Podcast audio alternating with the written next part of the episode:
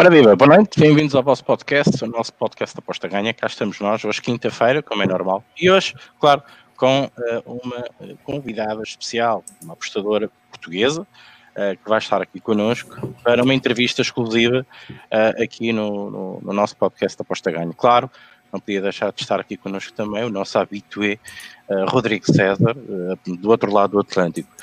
Apresentações basicamente feitas, é Raquel Plácido, boa noite, bem-vinda. Uh, e vamos Obrigada. só ter tempo de distribuir aqui o link pelas nossas redes sociais para que vocês todos cheguem e um, estejam connosco para mais um, um, programa. Este programa não vai ser apenas de uma hora, vamos alargar um bocadinho. Uh, certeza que vai haver aqui muitas perguntas, muitas questões. Uh, hoje também é um dia com, com algumas notícias uh, para o futebol português. E, e, e, claro que isto vai ser uh, um, um, programa mais, mais descontraído também, é isso que se pede, e também uh, falar uh, da atualidade, infelizmente Covid-19, e também do futebol e todas as suas causas que este vírus um, trouxe ao futebol. Houve muitas notícias no dia de hoje e né, durante este, este início de semana um, e que pronto, vamos, vamos tentar aqui abordar um bocadinho. E claro, contamos muito com a vossa participação, com as vossas perguntas. Um, se o volume for muito alto, um, poderá escapar aqui uma ou outra, mas penso, penso que pelo menos o Rodrigo vai ter essa tarefa árdua de ler cada comentário uh, que nós uh, trazemos aqui. O Rodrigo já teve tempo aqui, penso eu, que uh, distribuir aqui os, os nossos links, por isso vou começar ao contrário desta vez. Vou começar a passar a palavra para a nossa convidada de hoje. Raquel, boa noite, bem-vinda, é um prazer boa noite. Força. Obrigada, é um prazer imenso uh, estar com vocês para já, porque uh, acho que é a primeira vez que um português me entrevista. Por norma, são sempre os brasileiros que o fazem. Uh, e é um prazer poder também chegar às pessoas do meu país, porque infelizmente conhecem-me mais lá, no lado do Brasil do que cá em Portugal. E obrigada por estarem aqui comigo e terem-me convidado para estar com vocês. É, muito obrigado. Nós, eu acho que porque costuma ser o que é nacional é bom, não é? Uh, aquela velha, velha, teoria e aquela velha publicidade das massas nacional. Uh, é. E, claro, há que vivenciar aquilo que realmente uh, é português. e eu, quando digo português, eu acho que também quem está do outro lado do, do Atlântico, eu também já considero, como dizia o JJ, faz parte da Europa. E já faz parte. Já faz parte. Eu, eu lido com este rapaz aqui há, há muitos anos Rodrigo César, boa noite, bem-vindo. Também és Tuga.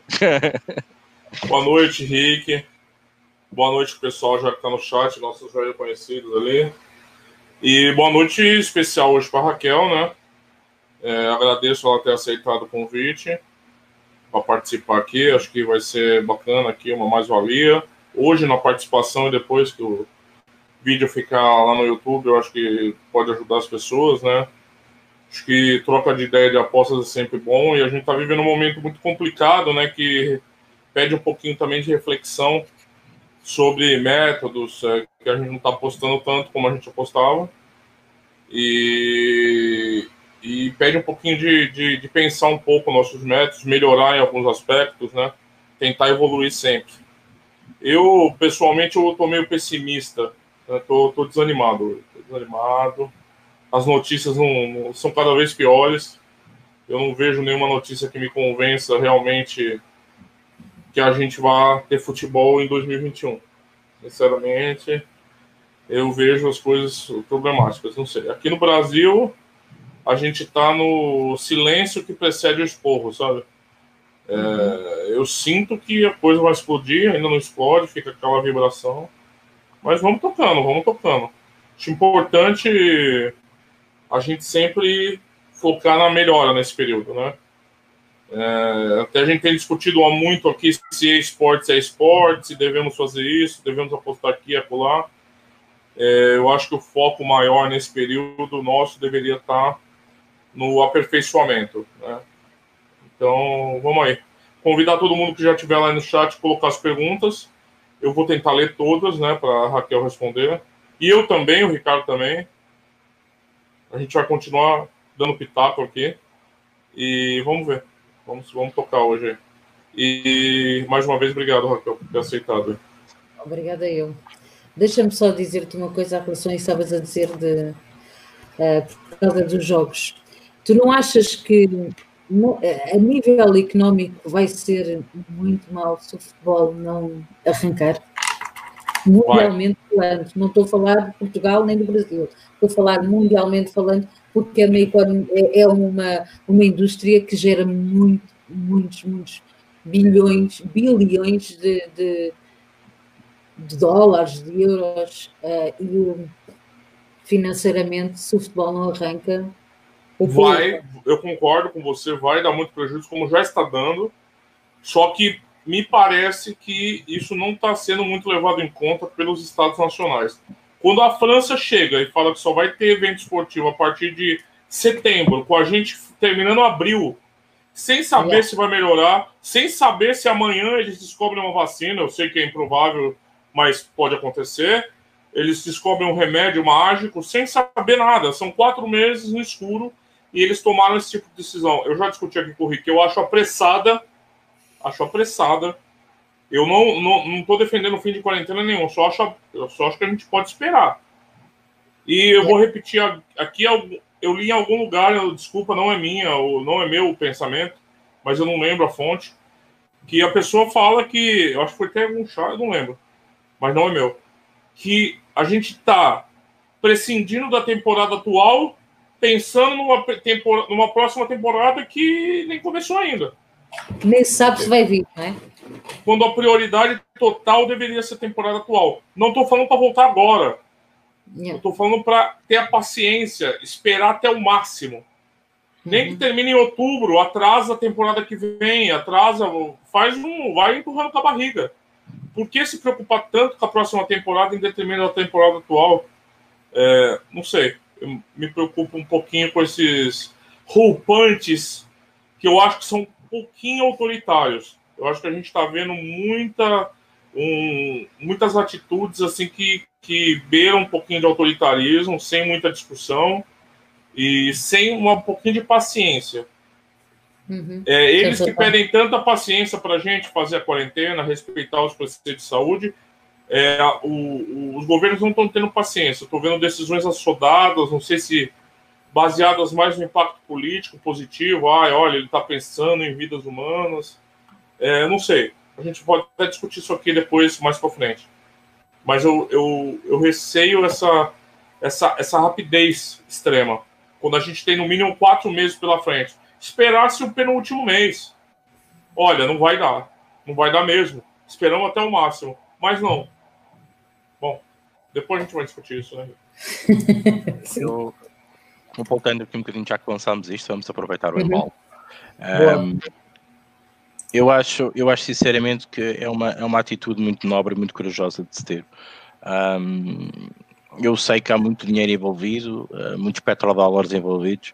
Uh, eu defendo um bocadinho esta, esta teoria tomada, por exemplo, pela, pela, pela Federação Francesa, um, pela Belga, pela Holanda. Agora, aqui há, há, outras questões associadas, que é definir campeão, não definir campeão, que vai à, às competições europeias. Isto é outros 500 eu acho que nenhum, está, nenhum país está preparado para, uh, sei lá, para poder dar a volta uh, àquilo que se quer do futebol, ou que se pretende do futebol. Uh, e a falar neste desporto em concreto, que eu acho que este é um bocadinho mais particular que os outros todos.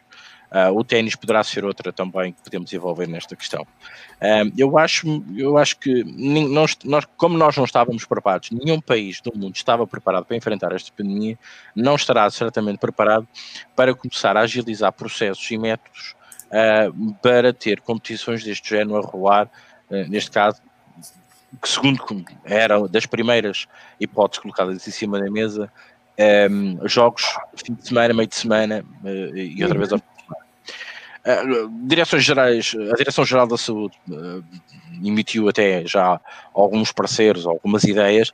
Os jogadores tinham que ser testados. Acho que não havia tempo uh, para analisar todos os jogadores e serem todos estes testes feitos em laboratório. E isso também traria ainda mais custos para, os, para os clubes, sobretudo imagino os clubes mais pequenos. Como é óbvio, já não estão tão à vontade devido até aos pesos uh, do, dos orçamentos que têm e sem retribuição uh, dos patrocinadores uh, da Liga, seria ainda mais difícil e mais confuso. Depois outras questões, questões de logística. As pessoas esquecem isso que é só chegar ali a jogar futebol e dar um pontapé na bola. Um, Fala-se em estádios que estejam preparados ou consigam pelo menos responder às expectativas da Direção-Geral da Saúde. Não serão todos, como é óbvio. Não, não será o estádio do Santa Clara, não será o estádio do Marítimo, talvez, eu acredito que sim, mas não seriam todos os estádios que poderiam uh, albergar jogos um, com esta complexidade e, sobretudo, com este controle um, de saúde pública. Posto isto, esses clubes tinham que se deslocar, ou deslocar-se tinham que alugar hotéis, hotéis exclusivos, porque até os próprios funcionários dentro desses hotéis não poderiam sair desses próprios hotéis. Por isso, um aluguer de um hotel eh, para jogar durante um mês ou dois meses teriam custos muito avultados, no meu entender. Nós não podemos pensar numa coisa muito simples e andar aqui a caminhonete para baixo e para cima, porque acho que não faz sentido. Não é? é verdade. Tudo, tudo, tudo isto envolve muitos processos. Polícia. Precisamos de polícia para controlar, porque nós sabemos que há pessoas que não têm o mínimo nonsense, né, como a gente costuma dizer, e que vão querer ir ao estádio e vão querer entrar, apesar de ser o controle. Tem que haver controle. Uh, não pode haver aquele aglomerado de pessoas ao pé do autocarro. Tem que haver um controle. Mas se a polícia anda preocupada em proteger praias, proteger aglomerados noutros sítios, vamos estar preocupados com o futebol nesta altura? É verdade. Desculpem, eu acho que não. Em outros países consigo compreender ainda Ô, mais. Rick, rapidinho, só uma pergunta. Isso. Eu concordo com todo esse diagnóstico que você fez. Só tenho uma dúvida. Você acha que em setembro acabou todos esses problemas aí? Não, em setembro. não, em setembro eu, eu, eu, vou, eu vou concluir o meu raciocínio para chegar àquilo que tu queres responder. Isto, como tu dizias muito bem, era empurrar com a barriga até o mais que pudéssemos. Concordo contigo. E eles podiam definir isto. O problema é que nós em setembro nem vai começar ligas. Não vai. Não vai, não vai, não vai começar ligas. Ou em realmente os números baixam muito, Rodrigo, e, e tu disseste uma coisa muito importante. A não ser que a gente tenha aqui um fármaco que nos ajude a atenuar sintomas, uh, ou uma vacina que apareça, ou, ou, algo que aconteça aqui, nós vamos conseguir, nós vamos conseguir atenuar e pensar um bocadinho nisto, juntar mais pessoas. Até lá, até lá, eu acho que até o, o próximo início da temporada, em França, em Itália, na Alemanha, vai ser muito arriscado. Tudo vai depender de como é que vamos apontar estes três meses. O porquê destes três meses? Os três meses é um verão na Europa. Uhum. Normalmente há quem diga e quem defende, estudos defendem que o coronavírus, ou, ou, ou, maior, ou com o calor, com maior temperatura e com a exposição ao raio ultravioleta, tem mais probabilidade de morrer. Uhum. Aquela suspensão que se fala no ar, por isso é que nós uh, finalmente estamos todos a usar máscaras. Um, tem, tem muita importância, porque ele fica suspenso no ar, mas se ele ficar suspenso no ar e for queimado pelas, pelos raios UV, uh, que se faz muito, sentir muito mais alto uh, no verão, e o calor, provavelmente isto vai tentar atenuar mais um bocadinho. O nível de propagação poderá baixar. Okay? Isto sendo tudo suponhamos, eu acho que ninguém sabe, Rodrigo, uh, respondendo diretamente à tua pergunta, ninguém sabe. E sinceramente, na minha humilde opinião, e, e era bom que começássemos em setembro, que já tivesse mais ou menos bastante bem controlado e arrancássemos com os campeonatos e sim aí com uma preparação diferente para um orçamento diferente dos clubes para a próxima época, muito provavelmente com apoio da Federação, da UEFA e da FIFA, estranhamente também ainda muito calados. A Federação nem tanto. A Federação Portuguesa de Futebol, neste caso, tem muito dinheiro, atenção, fomos campeões europeus. Temos um canal dedicado ao futebol e exclusivamente ao futebol. Há muito dinheiro da Federação Portuguesa de Futebol. Repare até quantas finais é que nós fomos, quantas meias finais, isso tudo deu e gerou muito dinheiro e muito patrocínio, ok?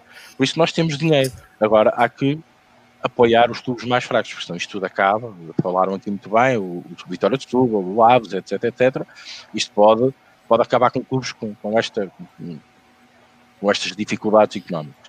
No meu entender, Rodrigo, respondendo já, e depois para os comentários, e Raquel, se quiserem, portanto, também comentar aquilo que iniciou aqui, um, será uma incógnita, mas eu acho que vamos, nem em setembro vamos ter início dos campeonatos. E depois ainda há outro problema, Rodrigo, que é o Champions, a Liga Europa, terminar essas consequências todas. É passar para a Raquel, ela fez a pergunta, mas não deu a opinião dela ainda. E aí, Raquel? Eu também acho que, é assim, eu acredito que os campeonatos vão ter que, vão ter que, eu para mim era justo, e aquilo que aconteceu em França, na Holanda e tudo mais, não é uma questão justa, terminarem os campeonatos e darem os lugares de os títulos. Na Holanda, sim, porque já havia alguma, algum ponto. Agora imagina a Inglaterra. olha se aquele campeonato não termina e o Liverpool, que está há não sei quantos anos para ser campeão, deixa de ser. Epá, eu acho que isso é um escândalo. Como em Portugal não haver campeonato e dar ou não haver mais campeonato este ano e darem o, o, o, título ao Benfica porque era o primeiro que estava na prima, era quem estava na primeira, em primeiro lugar na, na, na, na primeira fase Volta. do campeonato. Epá, não acho justo, não acho justo porque o Benfica depois faz não sei quantos jogos em que está uma autêntica treta. E eu sou benfiquista, ok? Mas não acho justo porque entre o Benfica, um Porto que começou pior e que estava melhor, uh, e um Benfica que começou melhor e que estava a terminar pior, eu acho que é injusto. Acho que numa questão de justiça. E depois temos a, a parte, os quinto lugares para a Europa. Os cinco, epá, e tudo isto, eu prefiro que acabem o campeonato, se não for agora que seja em setembro, seja em outubro, não sei, mas que terminem o campeonato do que estejam a dar um, os, os, lugares e títulos com, com base na primeira volta. Acho isso muito mal. Sinceramente, é a minha opinião. É, só complementando, é, eu concordo com, os problemas que o Ricardo apontou. É, são problemas de logística, problemas financeiros, além dos problemas de saúde, evidentemente. Eu só não eu não estou defendendo a volta dos campeonatos agora. Eu só estou questionando a falta de paciência para esperar, por exemplo, até setembro para pensar em definir os campeões. Oh, Rodrigo, responde isso. A FIFA quer saber até dia 26 de maio, o que é que vai acontecer? Então a, a FIFA é... tem que mudar o comportamento dela. Claro, claro, a FIFA quer saber isso. A FIFA é que não está a agir corretamente. Porque esses problemas se apontou acontecem agora e vão acontecer se for começar. Claro, você não acredita, você não acredita em futebol em 2020, mas pelo que eu entendi. Acho que é um pouco difícil, sim. Porque assim, se não voltar em setembro, não vejo sentido também de voltar em dezembro, né? Pode começar em dezembro. Aí é que está. É pá, isso não tem lógica. Pode começar em dezembro, porque. porque... Eu, eu não acho que a, o, é um ano zero, resolve os problemas, sabe? É um ano zero. Pode começar um ano zero, por exemplo. Ou deve ser em dezembro, arrastamos para janeiro. Quantas são Olha, as ligas que em janeiro? Se puder começar em dezembro, o problema é ainda maior, porque teria sete meses para poder esperar Exatamente. condições para terminar os campeonatos. É é verdade. Essa é pressa, é para mim, que não. Essa pressa pelo prazo. Eu não estou defendendo a começar já. O que eu defendo é uma, uma, um pouco de paciência. Aí tem gente que argumentar, ah, mas vai atrapalhar a nova temporada. E daí? Como diz o esse presidente maravilhoso do Brasil, quando foi confrontado pelos 5 mil mortos. e daí? Yeah. A gente está vivendo uma situação de exceção não dá para querer ser perfeito nessa hora. Por exemplo, o campeonato argentino foi cancelado lá, o restante que tinha lá. Já tinha acabado, mas tinha umas definições de taça ainda para Libertadores e tal. E o, o Tapia, que é o presidente da Federação Argentina de Futebol, que é um mafioso, é um bandido, reconhecidamente criminoso, me vira e fala que não dá para ter futebol sem torcida. Eu acho uma demagogia tão grande isso. A custo de que isso? De quantas quebras de clube? De quanto? De, de quebra de clube, jogador desempregado, jogador. Para que isso? Por que não, não pode ter futebol sem torcida momentaneamente até resolver isso? Então, eu estou vendo espaço para autoritarismo e eu esqueci de falar, espaço para demagogia. Muito demagogo aparecendo nesse período. Querendo jogar para a torcida, querendo agradar alguém. Então, eu acho assim, tem que ter paciência. Vamos esperar até o máximo. Vamos esperar até quanto der. É uma situação que a humanidade não viveu. Por que querer ser perfeccionista na nova temporada ou nas condições de terminar essa temporada? Por exemplo, Rick, você falou bem, não vai ter tempo de testar todo mundo. Separa os testes, já vai preparando uma logística para isso, como a Bundesliga parece que quer fazer. Uhum. Embora não tenha nada confirmado ainda também, eu não sei, eu duvido que volte em maio. Talvez, talvez terminem, mas eu, eu acho improvável que termine nesse prazo que eles estão informando, começando agora dia 9 de maio, né? A Merkel ainda não assumiu isso, como dada, ela ainda não disse que, que deixava que isso é. acontecesse. É, a Merkel é contra isso. A Merkel é contra yeah. Ela não quer.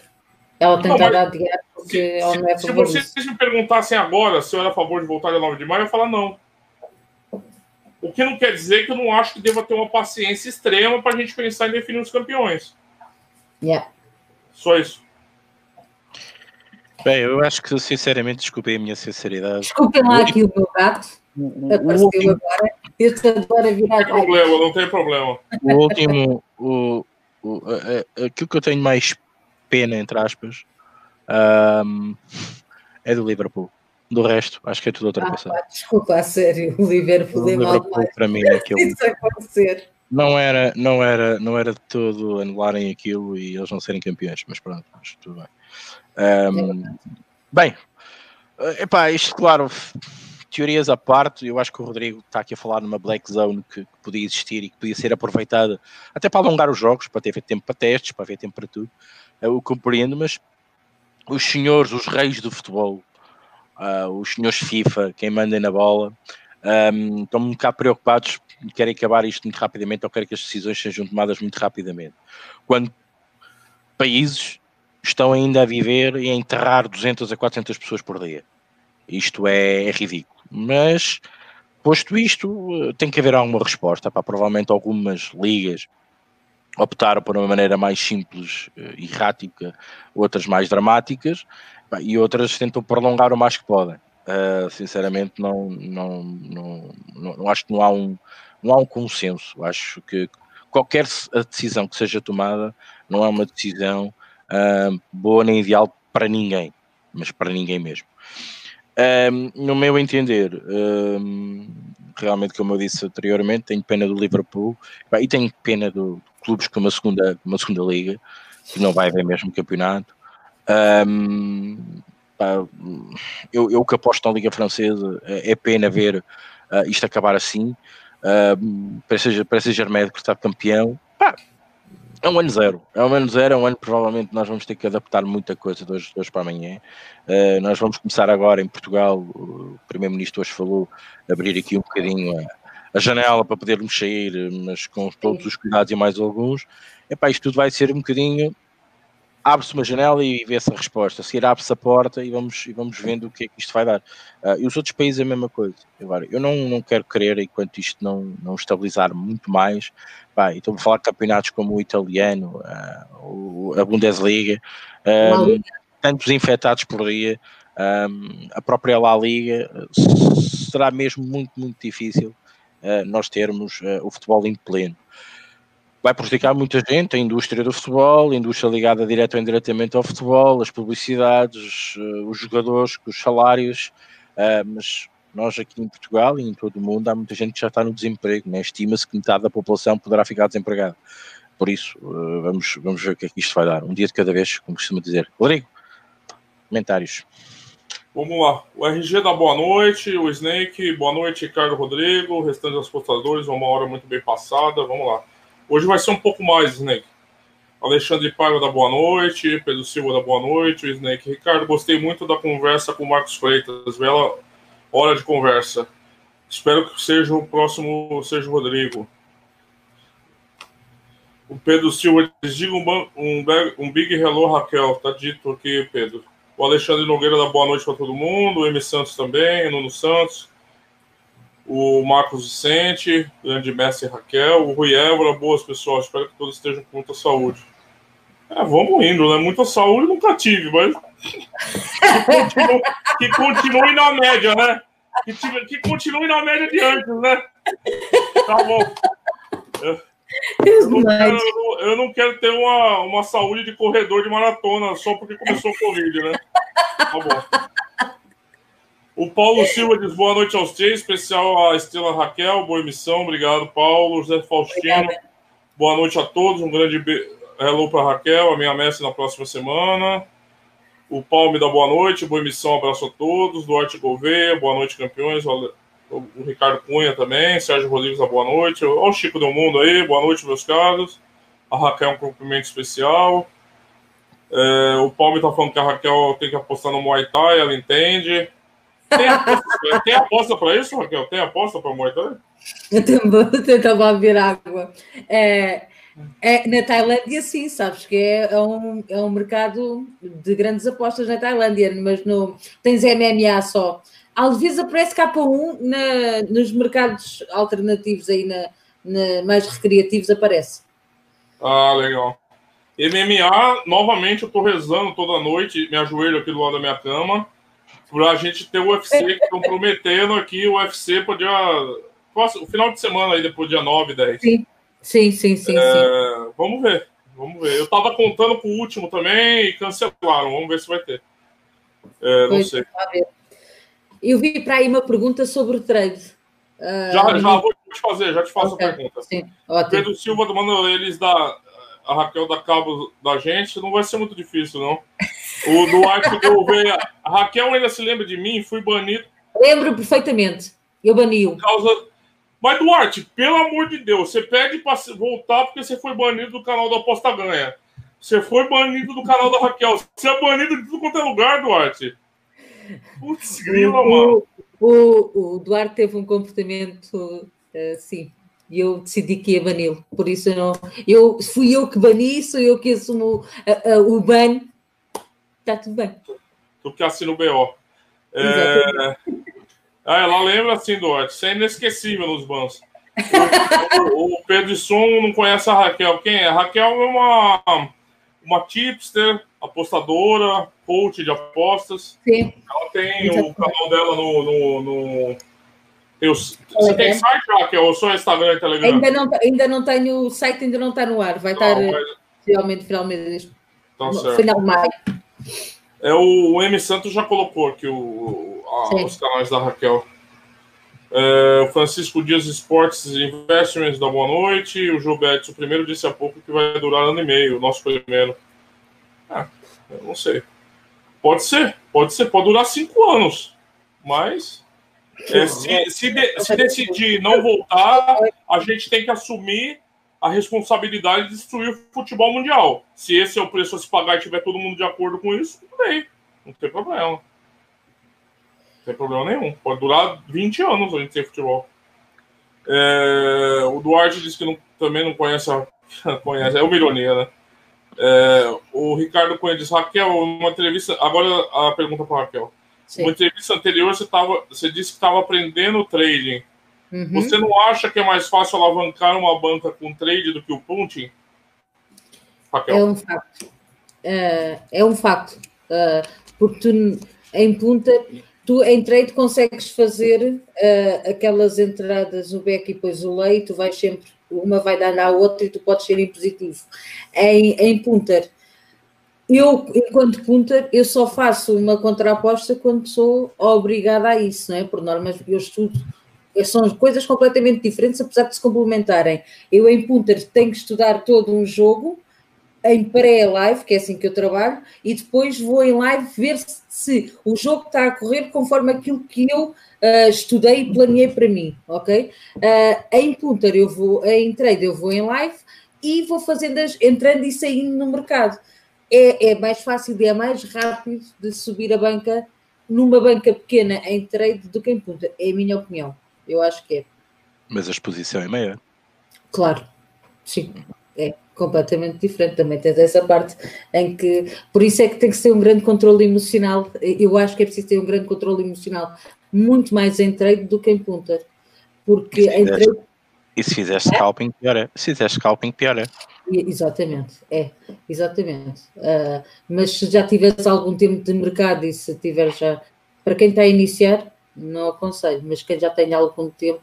Eu comecei agora, na, na fui agora a aprender na, com o Netune na, quando começou a, a, a, quarentena, há 40 e tal dias atrás, e eu já, porque eu queria ter a noção do que é que era uh, o trade.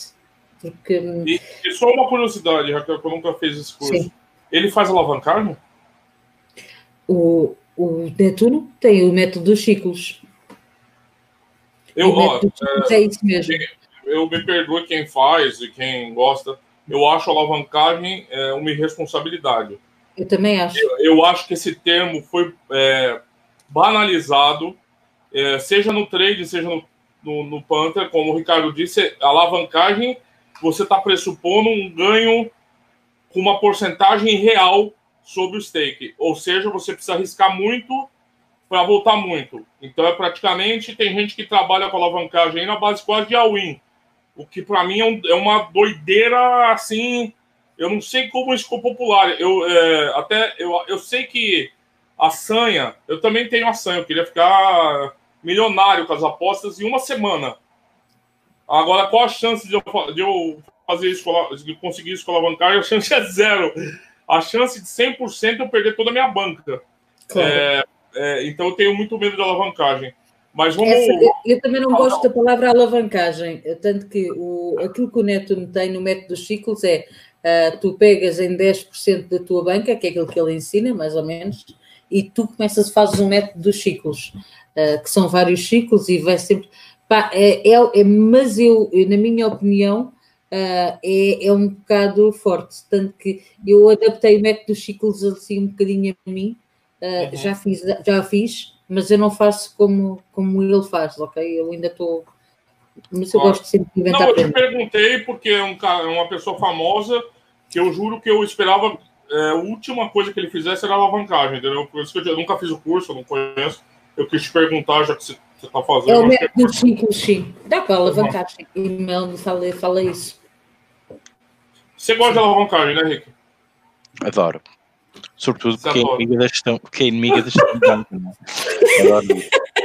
Ah, epá, não, não consigo compreender. Mesmo com ciclos, poucos ciclos, nem ciclos, eu acho que a alavancagem não é não é o método mais correto de abordar um, uma aposta de risco que nós estamos a fazer, uma avaliação do mercado. Uh, no trade, eu no trade eu percebo porque é que se faz a alavancagem, chamarem esse nome. Um, gurus grandes do, do, do, do, trade estão à espera de que um, papalvos uh, novatos entrem no mercado erradamente para eles conseguirem fazer essa alavancagem. Eles conseguem perceber no mercado quando os traders estão mal colocados uh, ou estão em posições que não deviam estar naquele momento. E não é à toa que, que esses grandes um, eh, que esses grandes traders, que são, que são grandes expertos no mercado, fazem alavancagem porque sabem perfeitamente que mesmo a correr mal, eles vão comer o resto do mercado porque têm bancas enormes, aliás eu defendo e sempre defendi para estarmos no trade ao mais alto nível, nós temos que ter uma banca muito grande, uh, uhum. que, permita, que permita trabalhar à vontade, sem medos, e podemos comer aquele mercado todo, se for preciso, e com grande liquidez. Não é à toa que traders conhecidos trabalham só grandes jogos.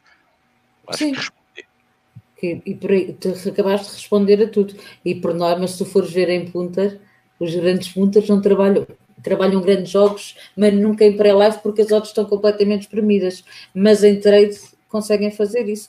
Os, grandes, os grandes punters trabalham muitas das vezes nas, nas odds de abertura Aí, com sim. pouca liquidez, com muito pouca liquidez, porque normalmente mesmo nas asiáticas há muito pouca liquidez no punter e cada vez há menos. Um, mas trabalham muito na influência ou na flutuância do mercado entre as odds de abertura e as odds de fecho. E depois vão buscar as em live.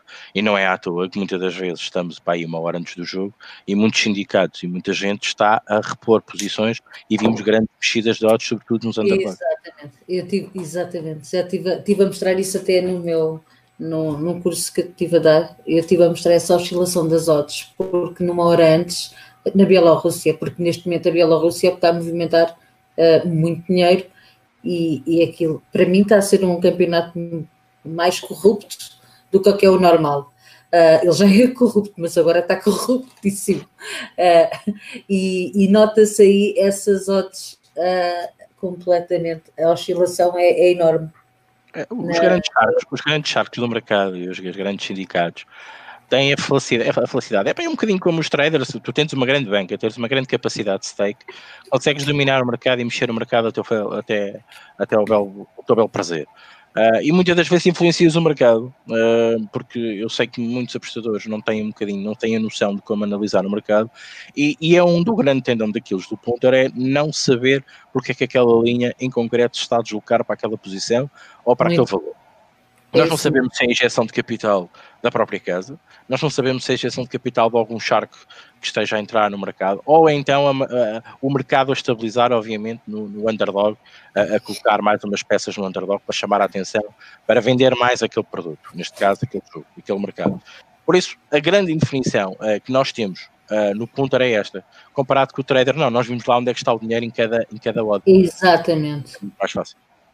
É, e deixa-me só, só para finalizar esse tema, uh, eu farto-me dizer, e com certeza que se calhar vocês devem ser da mesma opinião que eu, que muitas vezes, e o, o, o Rodrigo já disse que, tinha, que fazia isto, que às vezes vai ver o mercado antes de ver, antes de dar a precificação da, da, do seu jogo.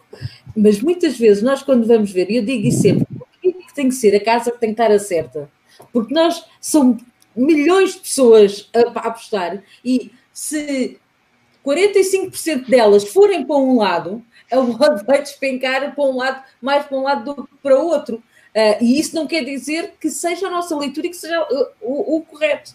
E às vezes as pessoas é, olham para. É aquela coisa que ah, vai, é, o, o da casa vai ganhar porque tem melhor equipa e não sei o quê. E a outra está a um 40 ou um 30. Mas será que esse é que é o, realmente o valor?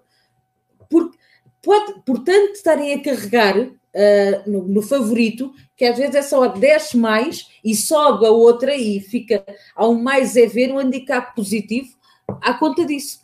E isso é uma coisa que acontece muito no mercado, muito mais do que, do que aquilo que é expectável. O, o Rodrigo. Caiu, caiu, caiu. Ele desconectou-se e, e é. caiu. Ele já volta. Bom, eu só vou aqui para tentar buscar onde é que o Rodrigo uh, ficou. Luís Vieira, o Liverpool e o Sporting ainda, uh, ainda ia ganhar a liga, brincadeiras. Pedro Samos, zap zap. Uh, Duarte Coveia, para procurar o teu canal, BLST Tips, e já aparece.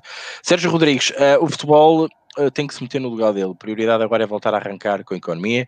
O futebol é só uma das indústrias paradas e só deve voltar quando assim for possível, se for 2021 que seja. Marco Silva, uh, e são os senhores FIFA e os senhores TVs e patrocínios, tudo, mas a FIFA é quem manda, é o mais alto organismo do futebol.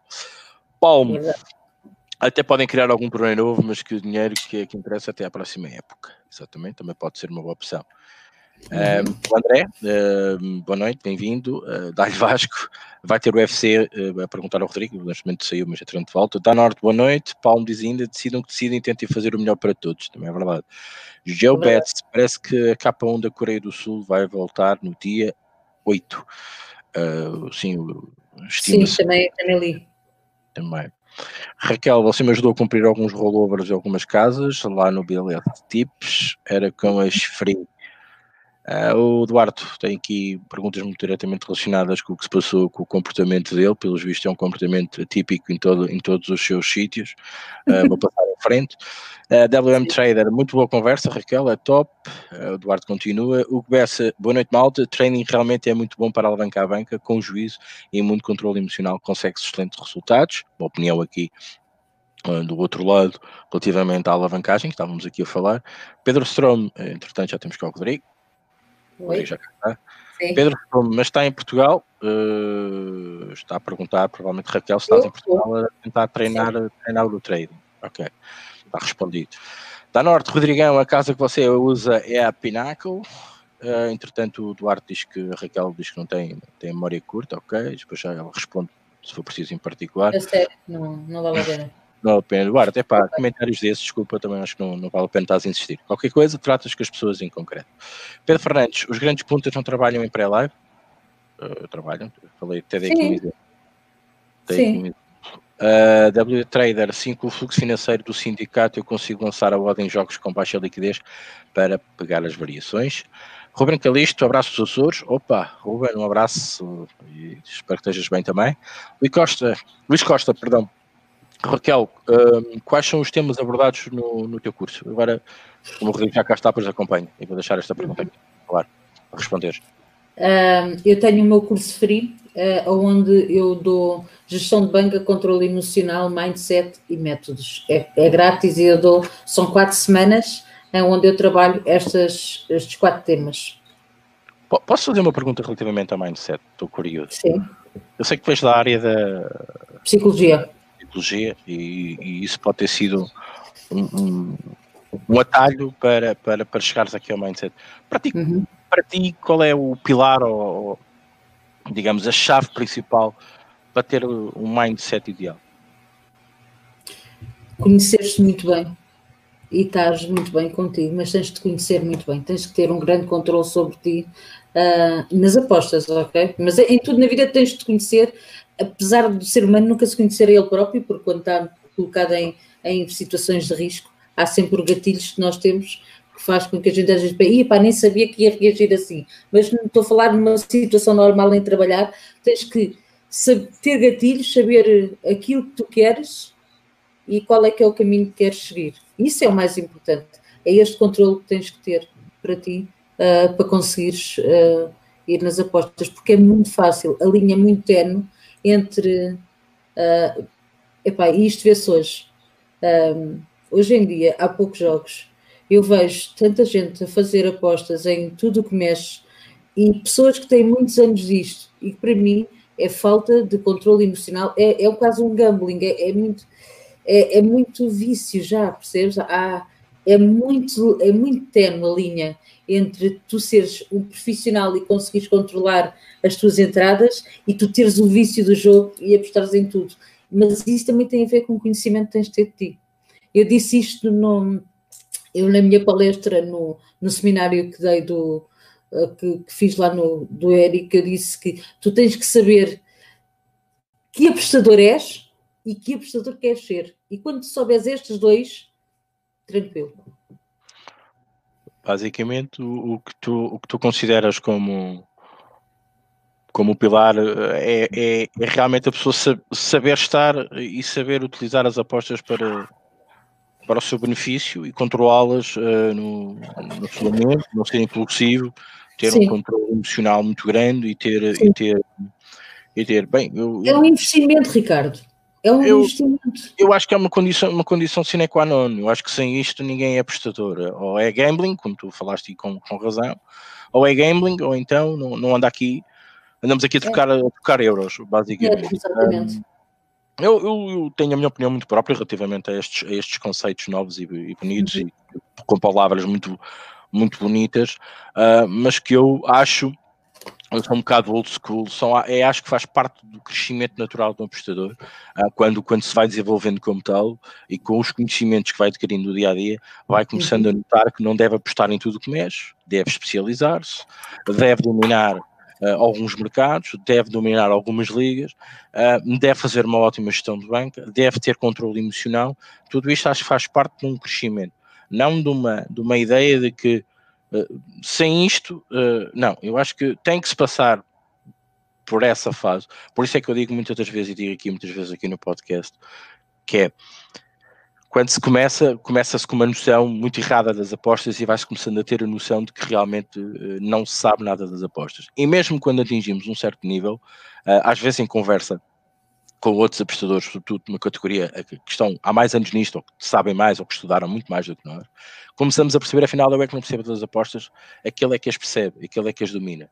Um, porque estamos sempre a aprender. E eu acho que esta questão do, do, do, questão do mindset, a palavra utilizada, para podemos estar a falar aqui de outro nome qualquer, não é isso que está em questão.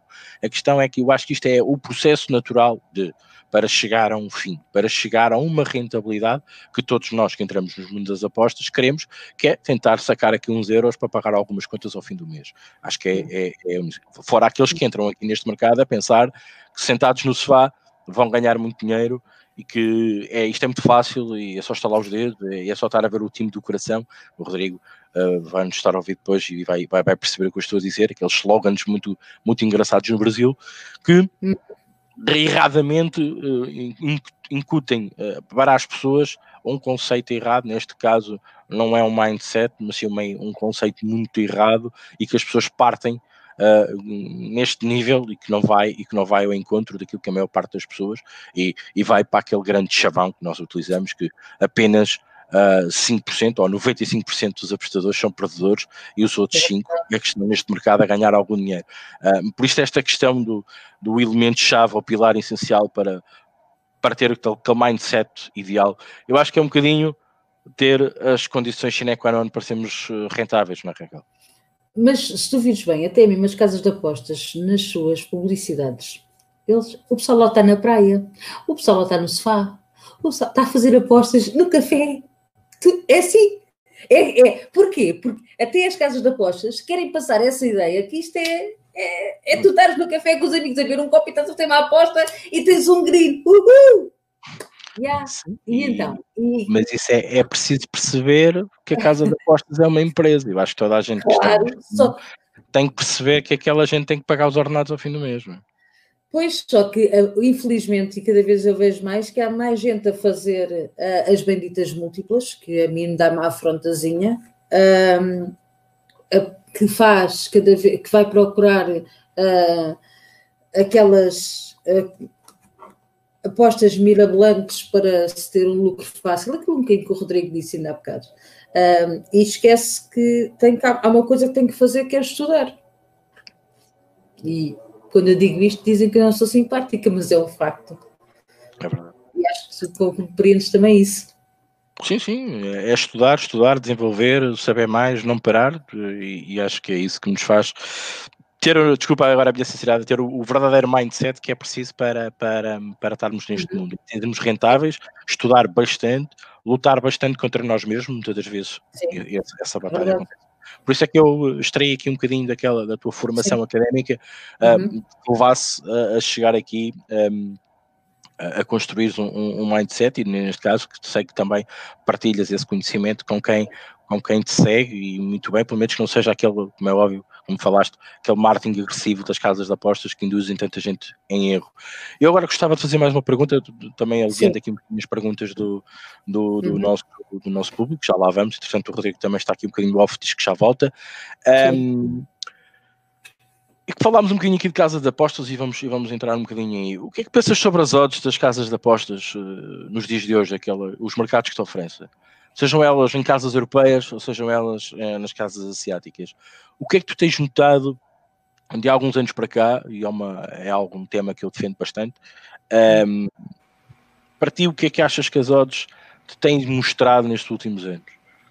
Olha, em muitos, em muitos campeonatos noto que para já, há mais, cada vez acho, eu noto que há mais volume de, de dinheiro nas casas de apostas. Logo, quanto mais volume há, mais as outras estão uh, alteradas e, e, e, muitas vezes, uh, volto a dizer, o underdog tem, tem, é que tem valor e não é o, o favorito. Uh, depois vejo muitos mercados que antigamente eu conseguia encontrar uh, enfiar a faca e girar, encontrar ali grandes uh, diferenças para aquilo que era o meu EV mais EV, para aquilo que as casas me estavam a dar, tipo 40, 50 ticks e eu já não.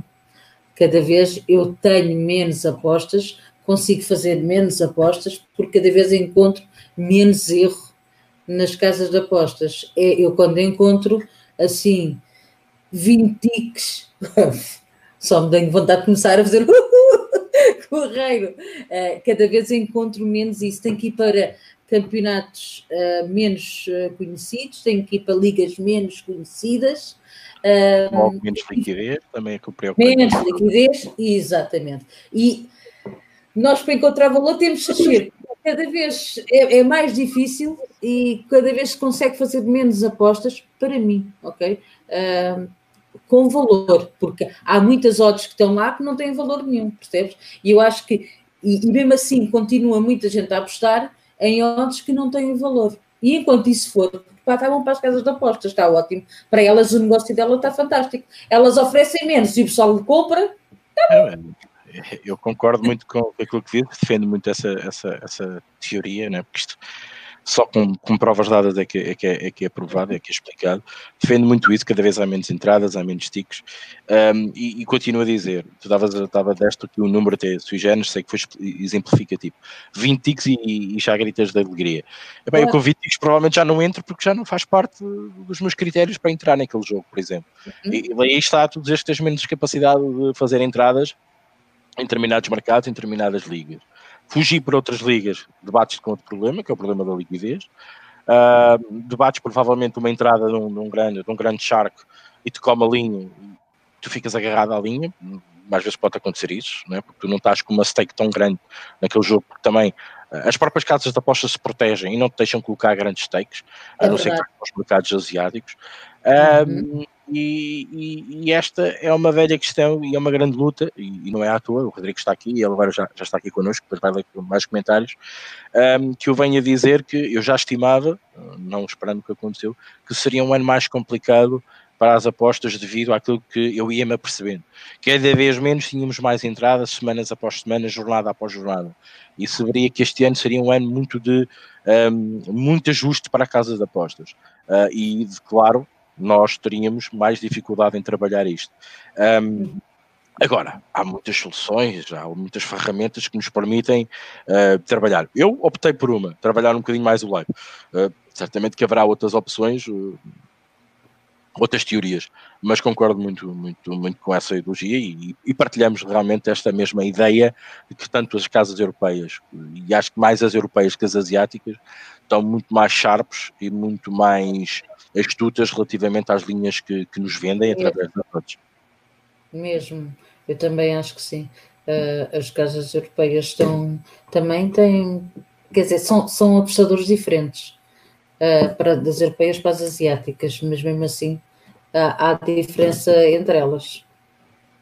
Rodrigo, estás aí? Estou aqui, estou ouvindo vocês falarem, estou ouvindo aqui vocês falarem. Tu tens sempre umas ideias diferentes. É, eu tenho o Rick sabe. Eu, primeiro, eu acho que o live é uma panaceia que está sendo vendida. Eu não vejo provas comprovadas a ponto de pensar que ele é a solução para os esportivos. Tem até uma pergunta lá do Pedro. O cara até pergunta: fala, então, grandes apostadores não trabalham para live? Trabalham, Pedro. Só de sempre trabalhavam e vão continuar trabalhando. Uhum. Isso é sempre foi difícil. A minha diferença com o Ricardo é essa ele acha que ficou difícil. Eu sei que sempre foi difícil. Se alguém achou fácil antes, teve uma, uma visão um pouquinho distorcida, algum bom momento, uma sequência. Eu acho que sempre foi muito complicado. É, o aparato tecnológico é contra. É, lembrando aqui que eu vejo que tem muito trader ali. Eu só trabalho com Panther, tá, gente? Então, ah, não, mas você não está postando com, um contra o outro. É, os traders, eu acho que tem um problema adicional de comprovação de registro.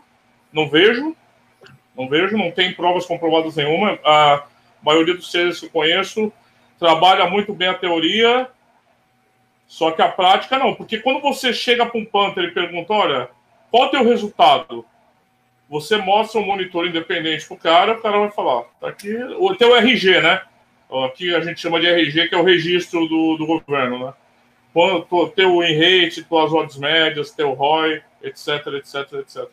Quando você fala para um trader o RG dele, a gente não tem, né? A gente não tem. Mas isso é uma questão pessoal minha. Eu acho que sempre foi difícil, não acredito no live tanto como solução, mas também aí pode ser uma. Eu admito que pode ser uma questão pessoal, porque pessoalmente eu não, eu não sou de live, né? Eu sou, não trabalho muito em live, acho muito complicado, acho que traz muita estabilidade para método, no meu caso, né? Falando de mim, gente é, eu acho muito difícil. Então, eu penso um pouquinho diferente nesse aspecto. Assim. Por isso que eu estava ouvindo bem vocês falarem aí. Mas é importante aí a gente ter essas visões, né? Henrique, você quer que eu continue lendo aqui? Onde você parou, mano? Eu parei, peraí, desculpa. Entretanto, isto também voltou para baixo. Um... Pera, pera, pera, pera. Ok. Foi naquela pergunta que me fizeram de trade. Sim, não bem, indico. Não, não, não foi, não, foi outra. Espera aí. Não, tu depois. Para cima, pera. Abraço dos Açores. Uh, espera aí, mais para cima, calma. Abraço dos Açores, Raquel, quais são os temas abordados? Jorge. Ah, foi dos os temas, exatamente, abordados no meu curso. O Rubem Calixto dá um pito aqui no Duarte Gouveia. Diz que a Suécia vai começar em breve. A Coreia do Sul também parece, né? Sei lá. Senhor. Uhum, sim, dizem eles. O Pato Fudido diz que a senhora FIFA só quer pensar nos euros. é... Ah, essa pergunta é interessante, do Alexandre Paiva. Raquel, como te sentes nesse mundo majoritariamente de homens? é... Acho que no início foi. Eu tinha a crença que não era um mundo para mim. Hoje não sinto-me completamente à vontade, né? Sei lá, não. Como já há tantas, já há algumas mulheres, tantas não, mas já há, mulheres que também estão ser, também são tipsters e, e, eu tento sempre falar com elas e, uh, e gravar lives com, com mulheres tipsters, uh, não é uma coisa que eu sinto muito bem. Todos me respeitam, os meus colegas, uh, eu tenho uma boa relação com todos eles e eu acredito que todos nós, quando somos sérios, honestos e transparentes e profissionais, o mercado, e temos sempre espaço no mercado, quer homens, quer mulheres. Há homens maus tipsters, como há mulheres maus tipsters, e bons tipsters, como mulheres boas tipsters. Não... É, mas eu imagino que para uma, uma mulher que chega assim é um ambiente um pouco hostil, né, Rafa? Imagino que tem um pouco de machismo também, não sei se é ah, isso. Já, já me mandaram, há homens que já me mandaram lavar a louça. Eu digo que tenho máquina de lavar, não, não vai dar. é por aí. Eu meto a, a louça na máquina. não vou para a cozinha.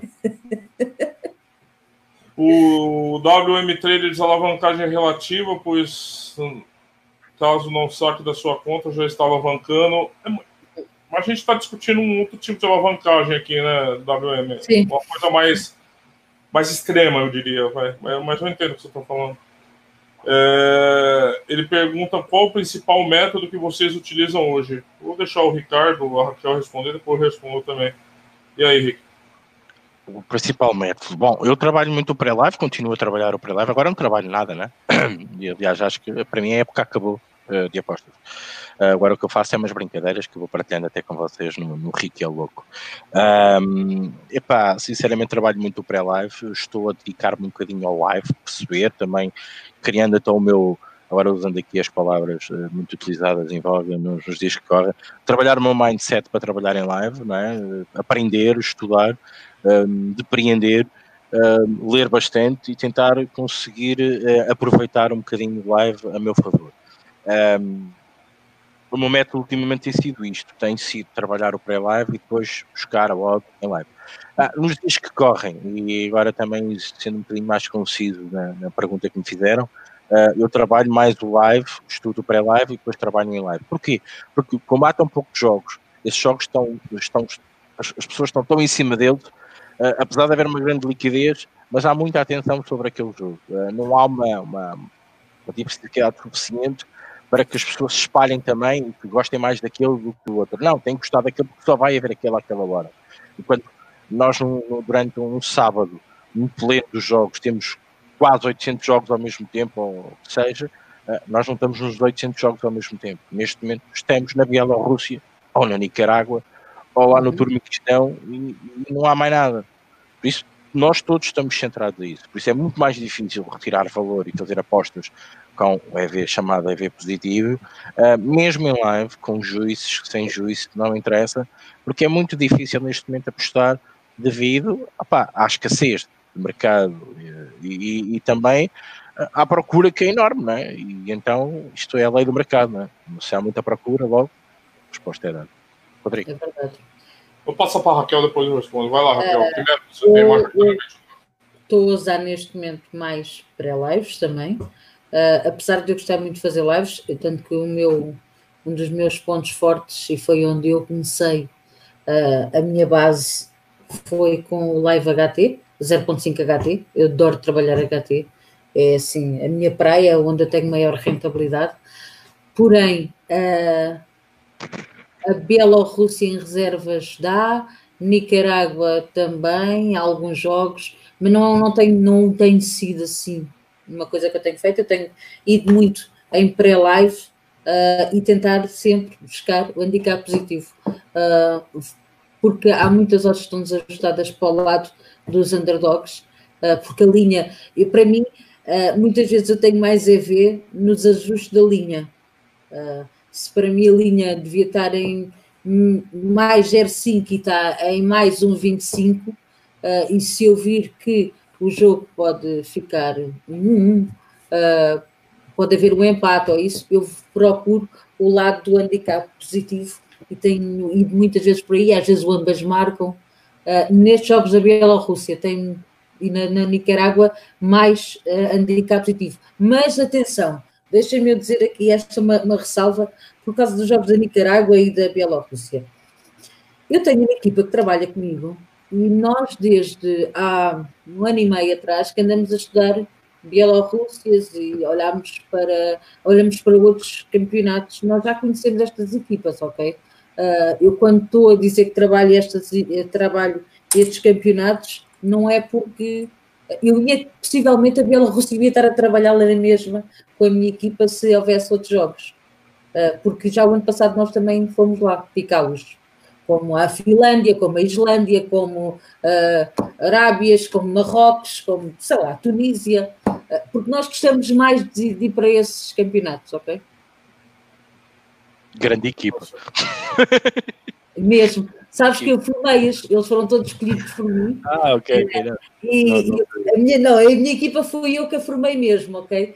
Uh, foram é. escolhidos por mim, fui eu que dei a formação e fui ah. eu que lhes incuti a coisa não, é que nos campeonatos nós íamos estudar. E então tava... nós fomos muito das ligas principais. Claro, eu estava a dizer grande equipa, estavas a falar Suécia, Marrocos, quer dizer, realmente é preciso ter uma, uma grande equipa para, para estudar todos esses Sim, focos. Não, são, são ligas muito pouco comerciais, não é? com muita dificuldade em encontrar notícias, não sei se vocês se revêem um bocadinho nisso. Nós também devemos Gostava de ter uma grande equipa a trabalhar esses mercados, porque realmente são muito difíceis. Não é? Sim, são. Uh, e, e, nós temos depois à noite, temos um, um, no Discord um grupo que é, é chamado Os Morcegos, que é onde toda a gente se junta à noite e vai discutir, uh, discutir esses jogos todos e vai ver notícias e vai ver desfalques e vai ver cartões. Bem, e estamos a falar de equipas que não lembram ninguém, ok? Uh, yeah, exatamente. Sim. Não, mas é engraçado, é uma boa maneira não, de estudar e estar por dentro do que se passa um é, bocadinho a todos, que dizer, não, não custa a ninguém. É verdade, eu, eu, e tanto que há uns que são mais, eh, que trabalham mais o ambas marcam, outros trabalham over 2,5, outros trabalham handicap asiático, e, e nós fomos nos especializando assim. Uh, há uns que é só, é uma rapariga que é só cantos, uh, e pronto, e a gente vai fazendo assim, uhum. uh, e conseguimos, é tipo um polvo, como eu chamo. Há vários tentáculos e vamos todos apoiando uns aos outros. Eu agora vou, ser, vou brincar. Grande sindicato que aí está. Hein? Grande é mais ou menos isso. Grande sindicato. é mais ou menos isso. Tudo bem. É, rapidinho respondendo, eu não estou fazendo nada, não tenho a mínima conhecimento desses campeonatos. Nunca me interessaram, nunca vão me interessar, então é difícil a gente dedicar tempo, como a Raquel dedica e tal.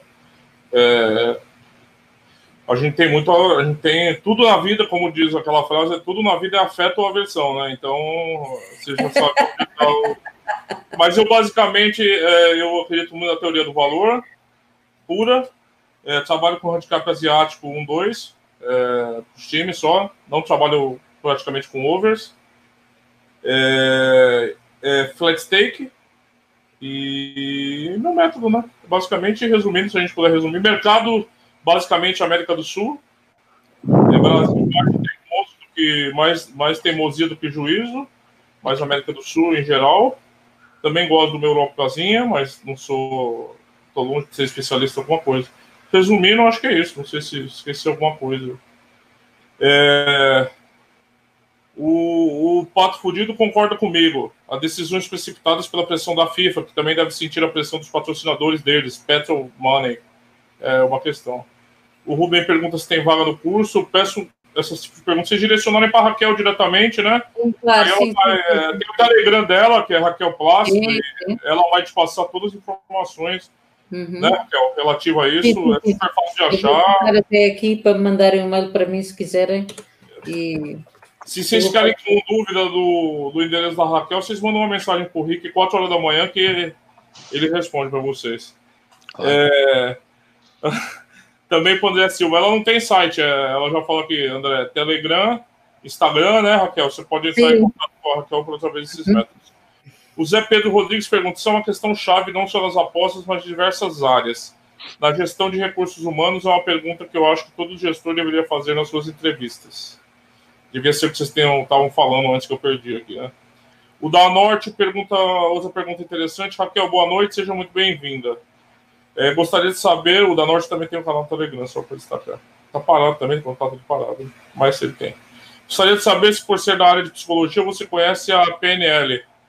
Programação Neurolinguística, sim. E se a conhece, você aplica no teu dia a dia ou nas apostas? Sim, sim. sim. É, é, tenho algumas coisas que faço por lá, pela programação neurolinguística. Aliás, há muita coisa no nosso cérebro que passa por aí, mas isso é Yeah. E são outros, são outros 500. Mereceria Mas... duas horas de, de, dissertação sobre isso, né? Uh, mais, sim. Vocês estavam falando de, de mindset, eu sou a favor do mind blowing, não de mindset.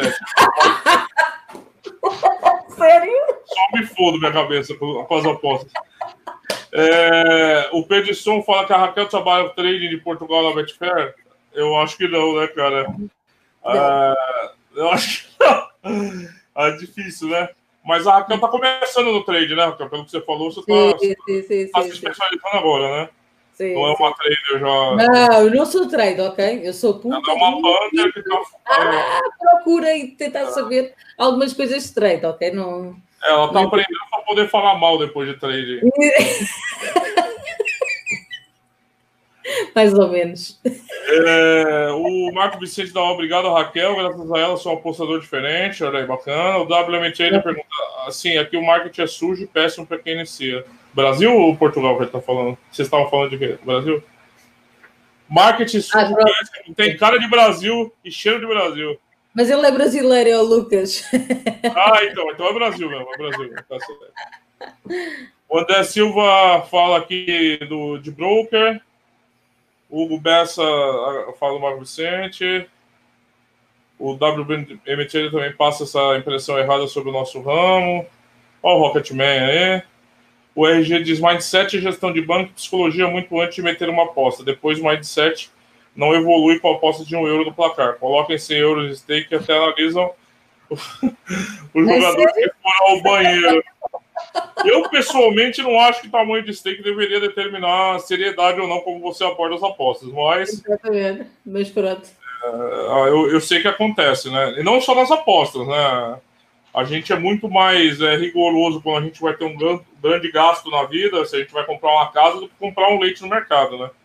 Mas é, nas apostas eu acho que a gente teria que tomar mais cuidado. Não sei que tamanho de stake é, é identidade. O Pedro Stone, estou perguntar, até pode ter várias formas, é um risco. É, sempre é um risco, né? O Fabrício, vocês não sabem nada se a Bet 365 volta ao Portugal. Essa era uma pergunta para o Bruno Coutinho, mas acho que ele diria que nope. Yeah. É, infelizmente não. É, acho que eles não têm interesse né, no momento. O André Silva disse sempre que. Fala, fala, Raquel com, com, os, com os impostos tão altos, quem é que tem interesse em vir para cá? Eu tive no outro dia a fazer um, um, um vídeo sobre com a Betway, foi a última que abriu em Portugal, não foi? Foi, foi, foi. Uh, e estava com uma tela que a Betway Brasil, a outra tela que a Betway Portugal. E era uma é. diferença de odds. Opa, opa. É, é vergonhoso. Epá. E para que é que nós vamos querer grandes casas em Portugal se depois o, o Estado vai impor-lhes uh, uns, uns, impostos tão grandes e as outras vão ser espremidas, seja, seja que casa de apostas for, ok? É, é bom que as pessoas percebam isto, porque não é por ser uma 365, uma Betway, ser uma Pináculo, quando chega cá e leva com os impostos, eles vão, ter, eles vão cortar nas odds, eles vão, acham que vão ter as mesmas odds onde os impostos não são são, são menores. Não. Posso... Vocês acham que vai, vai sobrar muita casa de aposta depois dessa crise em Portugal ou vai ter uma quebradeira? Posso dar uma resposta muito rápida em relação a isso. Apostar em Portugal. Apostar, é uma frase muito simples. Apostar em Portugal é ver negativo para nós e para as casas de apostas. É verdade. Olha, Ricardo, disseste tudo. É verdade. E o que, que elas estão fazendo aí? Masoquismo? Paga o imposto. Não, o único EV positivo em Portugal. O único EV positivo em Portugal. Claro! Se fizer as contas é o Estado. Epá. Uh, mesmo assim é meio burro, eu acho que dá, dá para ganhar mais, né? Com o modelo mais. Repara numa coisa, acho que, eh, acho que toda a gente tem conhecimento do que é que as casas fazem. Odds, Raquel falou aqui muito bem, odds espremidas, um, mercados limitados, agora abriram mais dois, obviamente força, força Covid, não é? abriram aqui mais dois mercados que, que o regulador disponibilizou. Não há é esporte, não há praticamente nada em lado nenhum, não é? Até neste momento as casas reguladas estão uh, a ser prejudicadas até contra o, as casas que estão no mercado uh, cinza, é? como vocês costumam dizer aí com razão, um, e, e há impostos para pagar, quer dizer, e limitam-nos quando a lei, de uma maneira, diz que não, não há limitações, mas por outro, há um decreto que ajusta a lei e diz que sim, que não, não, é, é, é negativo. Ok, estamos é. para brincar. Ponto. Eu também acho, completamente de acordo, Ricardo. Subscrevo. Vamos lá, deixa que correr um pouquinho aqui, deixa eu achar aqui. Então, a idade já vai ficando. É, tá aqui, o André responde pro Pedro Broker, é sempre um risco, usa o Orbit há um, ano, nunca teve estrela até agora. Boa noite para Alexandre Fortunato. O Pedro Stron diz o pior risco até deles lá, de um movimento para o outro, sem visa, fecham a conta. Isso tem que ser terrível pro pessoal a cada tuba. Pato Fudido diz os makers são ficar especialistas. trabalho deles, né, cara? É um negócio, né? É um negócio. negócio. Nós somos clientes. Né? É, o André Silva disse que ele entende, ter uma margem de dinheiro para retirar, no caso de me fechar a conta sem aviso prévio. O Fabrício PT, por que o pessoal não sabe precificar o evento? Ah, eu acho que isso é uma. Eu vou passar para os dois aqui, mas eu acho que é uma evolução, né? É, já teve tanto nome, né? Valor, preço. Vamos ver qual será a próxima moda. É, mas o, o negócio é você comprar com rede sobre a casa, né? Assim, não sei se as pessoas têm dificuldade, porque assim, eu acho que a maioria das pessoas são apostadores recreativos, que não se importam com isso, né? E isso é um processo. A precificar, no fundo, no fundo, você encontrar odd de valor, eh, pela teoria do valor, que agora chamam de precificar por, por moda, é, é a, a, essência das apostas, né? A essência da, da experiência das apostas para mim. Tem outras experiências, mas para mim é essa. Mas eu acho que é um é. processo. Passar o posso, posso, posso só acrescentar aí uma coisa que estás a dizer. Há, hoje em dia ainda há muita gente, e se calhar aqueles 95% de pessoas que apostam, a é a precificação sobre o achismo. Ah, eu acho que uh, isto vai ganhar, por isso uma odd de um 40. As pessoas não. A maior parte das pessoas nem sabe o que é, é uma odd, nem sabe porque que, tem, porque que é aquela odd. É só, ah, olha assim, em cada um euro dão-me 40 cêntimos. Yeah, está bem, pronto. Estou a falar de uma odd de um 40, como podia falar de uma odd de 2, ok? Uh, e, e, as pessoas nem vão ver porque que se dizem que aquela equipa ganha, porque é que acham que aquela equipa vai ganhar? Não vão ver se tem uma swing out, se tem desfalques, se não tem, se, uh, como é que é a forma, como é que é a tática. Não, não veem, não, não conseguem dar esses pesos para chegar. É um bocado o achismo. Ah, acho que. E é neste acho que, que as casas de apostas esfregam as mãos. É, para, para mim é isto. Rick? Bom, é, eu tenho uma, uma palavra que define tudo: cultura. Nós não temos cultura de, de apostas, nós somos muito recreativos. Nós, nós apostamos para ajudar os outros, não se esqueçam disso. As apostas entraram em Portugal e cresceram em Portugal através da Santa Casa da Misericórdia, na qual as nossas percas uh, seriam sempre para ajudar alguém. Por isso nós nunca perdíamos nada na realidade. E este, este esta filosofia que está colocada na nossa cultura e que se arrasta durante muitos anos continua a não ser nada preocupante para as pessoas que agora apostam de vez no totobola, apostam no placar, porque é uma modalidade nova, engraçada, as pessoas até aderiram bem, compreenderam bem, e a questão cultural é muito presente nesta questão. As pessoas não queriam saber o que é que lhes ofereciam, é verdade. As pessoas não querem saber, porque sabem que se perderem, estão a ajudar alguém. E, e quando vêm estes charlatões das apostas online, estes, estes artistas que se escondem atrás do computador e vos falam em odds, probabilidades, expected goals, linhas de regressão, pá, os gajos são malucos, os gajos são uns viciados, não fazem outra vida se não olhar para isto. E criam estes termos todos bonitos, todos engraçados, todos a gente nem sequer sabe o que é que eles estão a falar, para aquilo para eles é chinês. Eu quero é fazer a minha apostazita. Uh, e eu acho que o Benfica ganha porque o Benfica é o maior. E o Porto também ganha porque vai jogar com uma equipa que, que é fraquinha. E é assim que a cultura neste momento existe. Aqueles que querem, os 5% que querem perceber mais disto, procuram-nos e procuram as comunidades e procuram os sites e procuram os telegramas desta vida e as redes sociais para perceberem porque é que de vez em quando o Benfica não ganha. Porque é aí que eles acordam para a realidade. Uh, mas, palavra muito curta, cultura. Boa. É, eu vou acelerar um pouquinho aqui também, porque tem muita pergunta para a Raquel e eu queria poder fazer Sim. todas. Né? O Luiz Costa pergunta se, como gostaria que você me dissesse como podemos extrair valor em campeonatos como Bielorrússia ou Tajiquistão. Uh, eu já, já respondi a isso. Uh, isso tem a ver com eu ter uma equipa que eu tenho valor assim, que estuda-me bastante e já conhece bem essas equipas, uh, a Liga de Reservas, as reservas, a, a Liga Principal.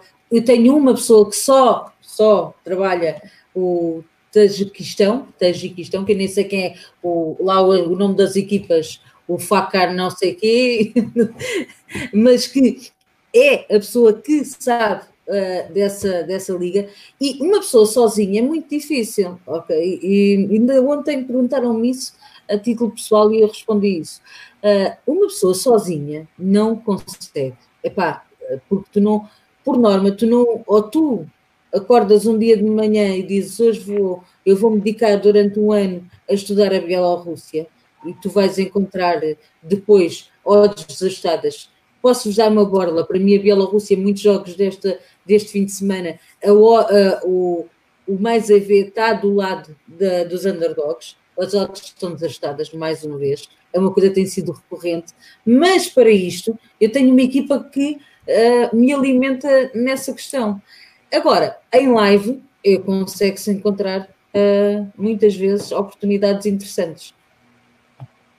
Vou só, é, só uma dúvida. Raquel, você, por exemplo, você falou que você tem gente que trabalha para você.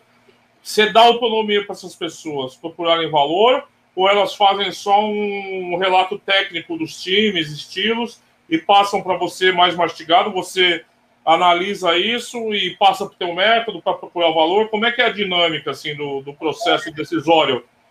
Nós, nós temos já uh, nós temos já métodos que estão uh, que nós já, já os assumimos para nós e já, já testámos muito. Nós temos folhas de cálculo onde nós aquilo é tipo um funil, ok? Se há um jogo que não bate naquilo que são nossos parâmetros para um certo mercado, esse jogo é excluído. Então é muito uma análise técnica, tática, uh, perceber como é que. Imagina que é o ambas marcam. Vamos ver se ambas marcam dá neste jogo.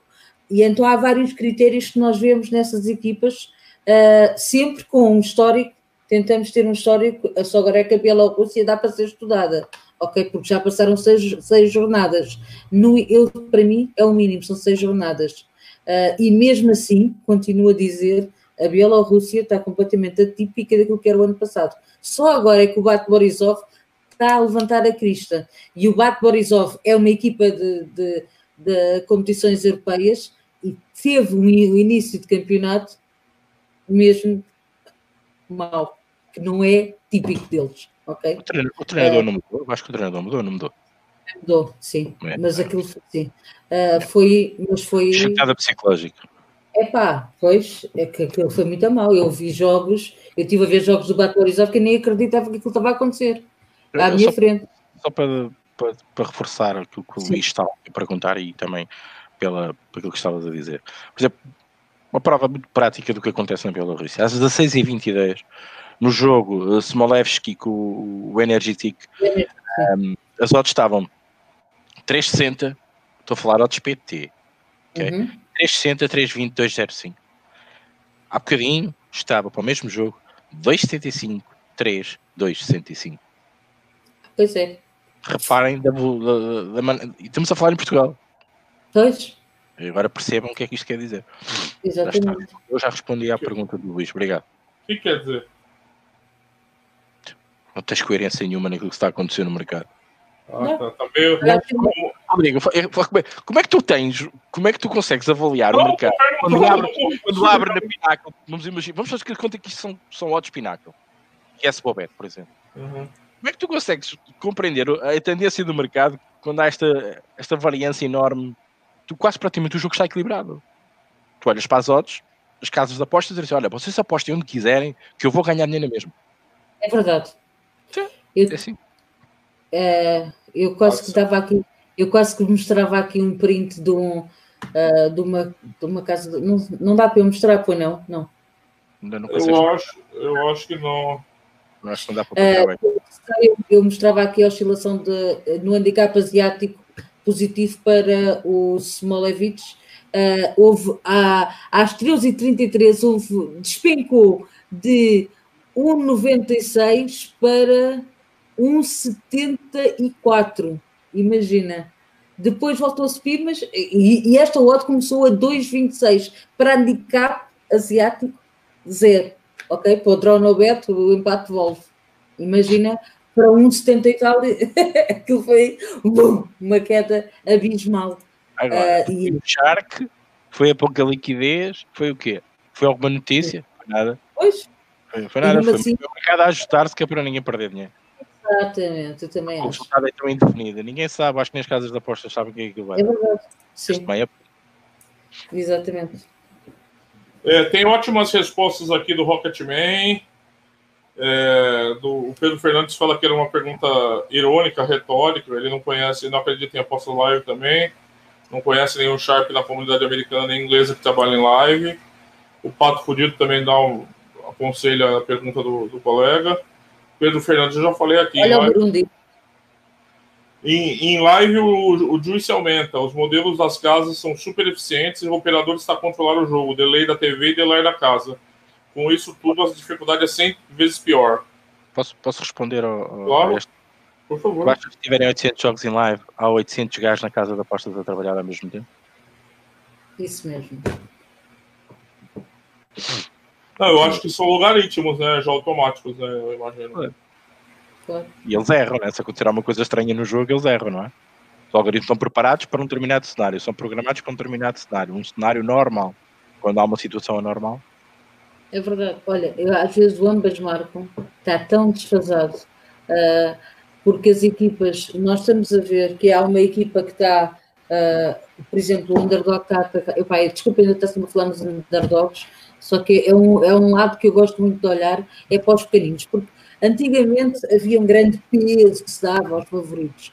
E hoje, epá, eu não sei qual é que é a vossa opinião, mas para mim os favoritos cada vez são menos favoritos porque o peso da camisola é uma coisa que está a perder-se em grande escala. E muitas vezes nós vemos num jogo, um ambas marcam com uma odd de 2,40, não aconteceu esta semana, ou a semana passada, esta semana, sim, uma odd de 2,40 e tal, um ambas marcam. E eu estava a ver o underdog que estava a atacar e que era iminente marcar. Ah, e que o ambas marcam ia despencar, assim que ele marcasse um gol, eu ia despencar. E eu entrei e bateu-me o ambas marcam. Foi também na, na Bielorrússia. Mas lá está. Ah, ah, e a casa de aposta a dar 2,40 e tal. Eu pensei, estão completamente doidos para aquilo que está a acontecer. E isto prova que não há nenhum admaker a olhar para a televisão nem ver o jogo. São algoritmos, muitas vezes. Tá certo. O Sérgio Rodrigues quer voltar para Portugal. Vai tentar deixar um aquele Raspberry Pi aqui na Inglaterra, outro em Portugal e trabalhar na Betfair para controle remoto. É uma teoria, se funcionar, aviso. Caramba, mó aparato, hein, Sérgio? Se funcionar, meu Deus. O Perdiston, tá, tá, tá, eu tô pulando as perguntas porque tem muita coisa. O Luiz Vieira diz que, na minha opinião, é muito pessoal. Muita gente fala do live, mas depois faz live analisando simplesmente estatística. A grande vantagem do live é poder ver o jogo. Eu diria que, às vezes, estatística é primitiva. A maioria usa. Eu acho perigoso também. O Numiga diz: Boa noite. Vocês precificam por linhas justas ou em rate? Hã? Eu não entendi a pergunta, vocês entendem. Vocês precificam por linhas justas ou em rate? Ele pergunta qual o melhor, na vossa opinião, para obtenção de dados para precificar. eu é por ponturadores. Eu Eu não entendi muito bem, eu não miga. Se eu Eu- puder explicar direitinho. Qualitativos e quantitativos. Claro. O que é que ele quer dizer com Eu, eu, olha, para o win Mas rate, é, o, win rate é um, é, um, é um indicador, né? Não é um. Min rate não tem nada a ver com, com classificação. Em Sim. linha Não. justa justas, linha justas é um sinônimo para preço, para valor. Pra... Então, depois, se você puder explicar aí, amigo, a gente. É... O, José Pedro, é, o José Pedro Rodrigues estamos habituados a estudar desde cedo. Tailândia, Singapura, Malásia. É da a minha equipa. nos bem, puxou bem para esse lado da investigação. Ah, legal. O André Silva diz: o problema de apostar na Bielorrússia é o fato de haver muitos erros defensivos da equipe, o que ah. torna nossa previsão aleatória. Ah, a não ser que você coloque o fato na tua previsão, o fato de as equipes ter muitos erros defensivos, né? Aí você acaba, né? Rodrigo, tens problemas defensivos, os gajos falham penaltis e mandam bolas ao poste e os quatro falham. Olha que é que você, você tá assistindo aquela desgraça, né? o gajo tem que se entreter, cara. Vocês são loucos. Pelo amor de Deus. Olha o jogo do debate. Essa foi uma cena do mal. Foi. Dois penaltis, Sim. ok. Falharam. Yeah. Estavam fazer ao, ao treinador, ao respeito. Para quem não sabe, a Nicarágua são 10 equipes e 9 são equipes do Estado. É Pergunta para Queijinho: quem desce divisão? Cuidado com os fixes. É meu fixed bets, é o meu conselho. É. é. Eu imagino. O M Santos, aquelas equipes com nomes que parecia que estavam a ler o menu de restaurante chinês. Sérgio Rodrigues, o André, por causa do Covid, eu vou testar só quando conseguir viajar. É... O Danote pergunta para mim qual casa de aposta que eu uso. Hoje eu não estou usando muito uma casa de aposta. Hoje não, hoje eu não estou usando porcaria nenhuma, né? Mas é, eu uso a Molibet, é, eu uhum. uso a Pini e a Esbobet. É, via de regra, estou girando, girando. É um palavrão, mas vocês me perdoem. Girando bosta numa casa europeia, sacando bônus, fazendo uma porcaria lá. É, não tem jeito. Eu não tenho conserto. E é isso, basicamente. É, ah, eu tenho. Ah, é a XBet eu tenho umas moedas lá, mas é difícil porque eles são muito. Eles são complicados. É complicado, a XBet é complicado para não falar nada. É, Marco Vicente, não entendi, calma aí. É, o, o Rocketman tá gostando de explorar overs e ambas marcas na Bielorrússia. O handicap ele tá achando difícil.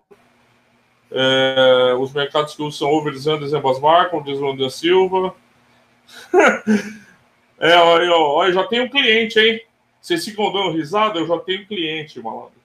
O, o Rocketman tá falando que já compraria o meu curso de mind blowing. Tá vendo? já tenho cliente. Rapaz, vocês estão pensando aqui. O Sérgio Rodrigo, vocês. é mind blowing, não. Eu não. O meu inglês é maravilhoso aí, né? Meu inglês do João Santana. O da Norte acha que o mindset é e controle emocional resume-se a controlar a ansiedade, mas isso é só a minha forma de simplificar o processo. É, Francisco Dias descarrega. Não, assim, eu até falei com a Raquel lá quando a gente bateu papo lá no, no, no canal dela, no Instagram dela. Eu acho assim, gente, vocês têm que tomar cuidado, porque tem muita gente que não é especialista em questão emocional e é, é palpiteiro e acha que pode resolver os problemas. Você chega a um ponto de perder muito dinheiro, não ter nenhum controle emocional nas apostas, isso já não é um problema só das apostas. Provavelmente esse problema está te afetando em outras áreas. Eu falei isso Então, eu acho que, às vezes, se você perceber que o bicho é muito grande, o problema é muito grande, vale a pena procurar a ajuda de um profissional para melhorar sua vida, mais do que nas apostas, para melhorar sua qualidade de vida. Claro, são gradações, né? Tem do patológico ao simples. Cabe a você avaliar ou dar uma pesquisada, ver como é que, como é que estão os sintomas em você. Mas, assim, cuidado, é, não vai ser um artigo que a gente ah, dá uma busca, controle emocional. Como fazer controle emocional nas apostas. Essas pessoas, não, basicamente, não são preparadas para isso, não são formadas nisso, não têm conhecimento nisso. Elas podem, olha só, eu vou dar o benefício da dúvida ainda. Elas podem saber para elas. Elas podem ter resolvido o problema para elas. Isso eu não duvido. Eu não sou arrogante a ponto de falar que uma pessoa não sabe o que está falando sobre ela. Mas nem sempre as soluções que ela encontrou para ela vão ser soluções para você, principalmente no quesito emocional. Então, muito cuidado com isso. Eu peço sempre muito cuidado, porque mais do que uma questão de apostas, é uma questão de saúde. Então, eu acho importante tomar cuidado adicional com isso, mais do que nas outras questões das apostas. É verdade. Já houve é... alturas em só darem um lá Mirena. Eu tive duas pessoas neste percurso, duas, uh, que vieram ter comigo, situações completamente distintas, mas que eu, disse exatamente isso, que o problema dela, para já eu não ia ter, uh, porque vinham, vieram ter comigo como se eu fosse a Madre Teresa de Calcutá que ia fazer um milagre, uh, deixarem de ser, aquilo era vício, ok? Era vício puro nas apostas. E aquilo que eu disse foi que o melhor que tinham a fazer era afastarem-se o mais possível de qualquer tipo de apostas e procurarem a ajuda de um, de um psiquiatra para fazer um tratamento, porque era compulsivo aquilo que estava a acontecer. E, e isto, o, o a, ir atrás do red, uh, quando as pessoas começam a dizer, ah, e tal, eu vou atrás do red, isso já é o nosso, o nosso ego a não aceitar que tu perdes. E isto saber perder, epá, é, olha que não é fácil. E é muito fácil tu dares o, este salto. É isso mesmo, é isso mesmo. Só para, para ajudar esta, nesta, nesta pseudo-teoria, um, eu acho que eu, eu hoje tive por acaso, como a época, a época findou, na, a minha época desportiva de, e de apostador findou, eu tive, tive a fazer as minhas contas, tive a fazer a minha análise uh, durante a época, que não, não foi nada agradável de, de ler, um, e fui ver, sobretudo aos nossos reguladores, um, como é que estava a Liga Francesa, neste caso, a nível de, de, de cotação no, no, no, mercado. Ora bem, e, e, numa dessas, desses estudos, eu falo do nosso relatório trimestral do, do, do nosso regulador, uh, uns números que me chamam assim um bocado a atenção e deixam-me a pensar. A, a autoexclusão, a autoexclusão, e estamos, quando falámos aqui de vício, a autoexclusão aumentou.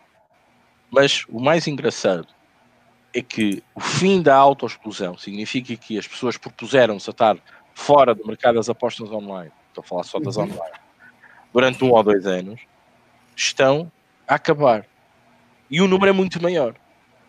Significa que estas pessoas vão ser, neste caso, as próximas a ser, uh, caso, ultrapassaram mesmo isto uh, e afastaram-se e não querem saber e não vão voltar ao mercado, mas o que me assustou foi muito o número das pessoas que vão acabar ou que acabaram a auto-exclusão e que neste momento estão à mercê de entrar em qualquer casa de apostas. E falo do mercado regulado que vai permitir, porque a autoexclusão acabou. Não é definitivo. E para mim era uma coisa que eu achava que pudesse ser definitivo, até que alguém, por, por, por autorrecriação, dissesse: Não, eu agora não quero ser, porque se há liberdade de dizer que eu quero auto-excluir, também é, há a liberdade de dizer eu agora ultrapassei o meu problema e agora quero ser um apostador à série. Um, apesar de ter que mostrar provas disto, como é óbvio. Provavelmente ter passado por algum, por algum por algum consultório ou por alguma instituição que dê esse aval. Eu acho que era importante e não é, não é à toa que temos muitos, muitos relatos até de, de, de viciação nas apostas, etc. Mas isto assustou-me, foi os números.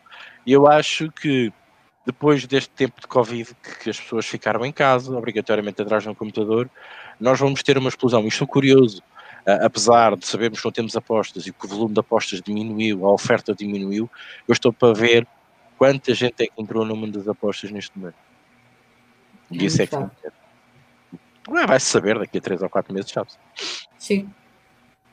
O Fernando Tavares, o Nirvana, ele faz uma pergunta, no meu caso, por motivos óbvios, bom senso. Quando reduzimos a stake de 3,5%, qual vai ser a reação das casas quando voltar ao normal? Não entendi a pergunta. Você entendeu, Rico? Não. É, está a dizer que neste tempo ele diminuiu a stake por causa de não haver jogos e está a entrar em jogos. Qual vai ser a reação das casas? É. Eu, eu, tenho uma filosofia um bocadinho própria sobre isto. Eu acho que as casas neste início, todas as circunstâncias que podem acontecer, que ainda não sabemos quais são, seja elas qual forem, a casa vai estar um bocadinho, ou aliás, nós vamos estar um bocadinho mais próximas daquilo que elas sabem. Só não sabemos, é os inside infos que as casas têm e nós não temos as condições reais dos jogadores, os, os blá blá blá que se passam lá dentro, nós não sabemos disso.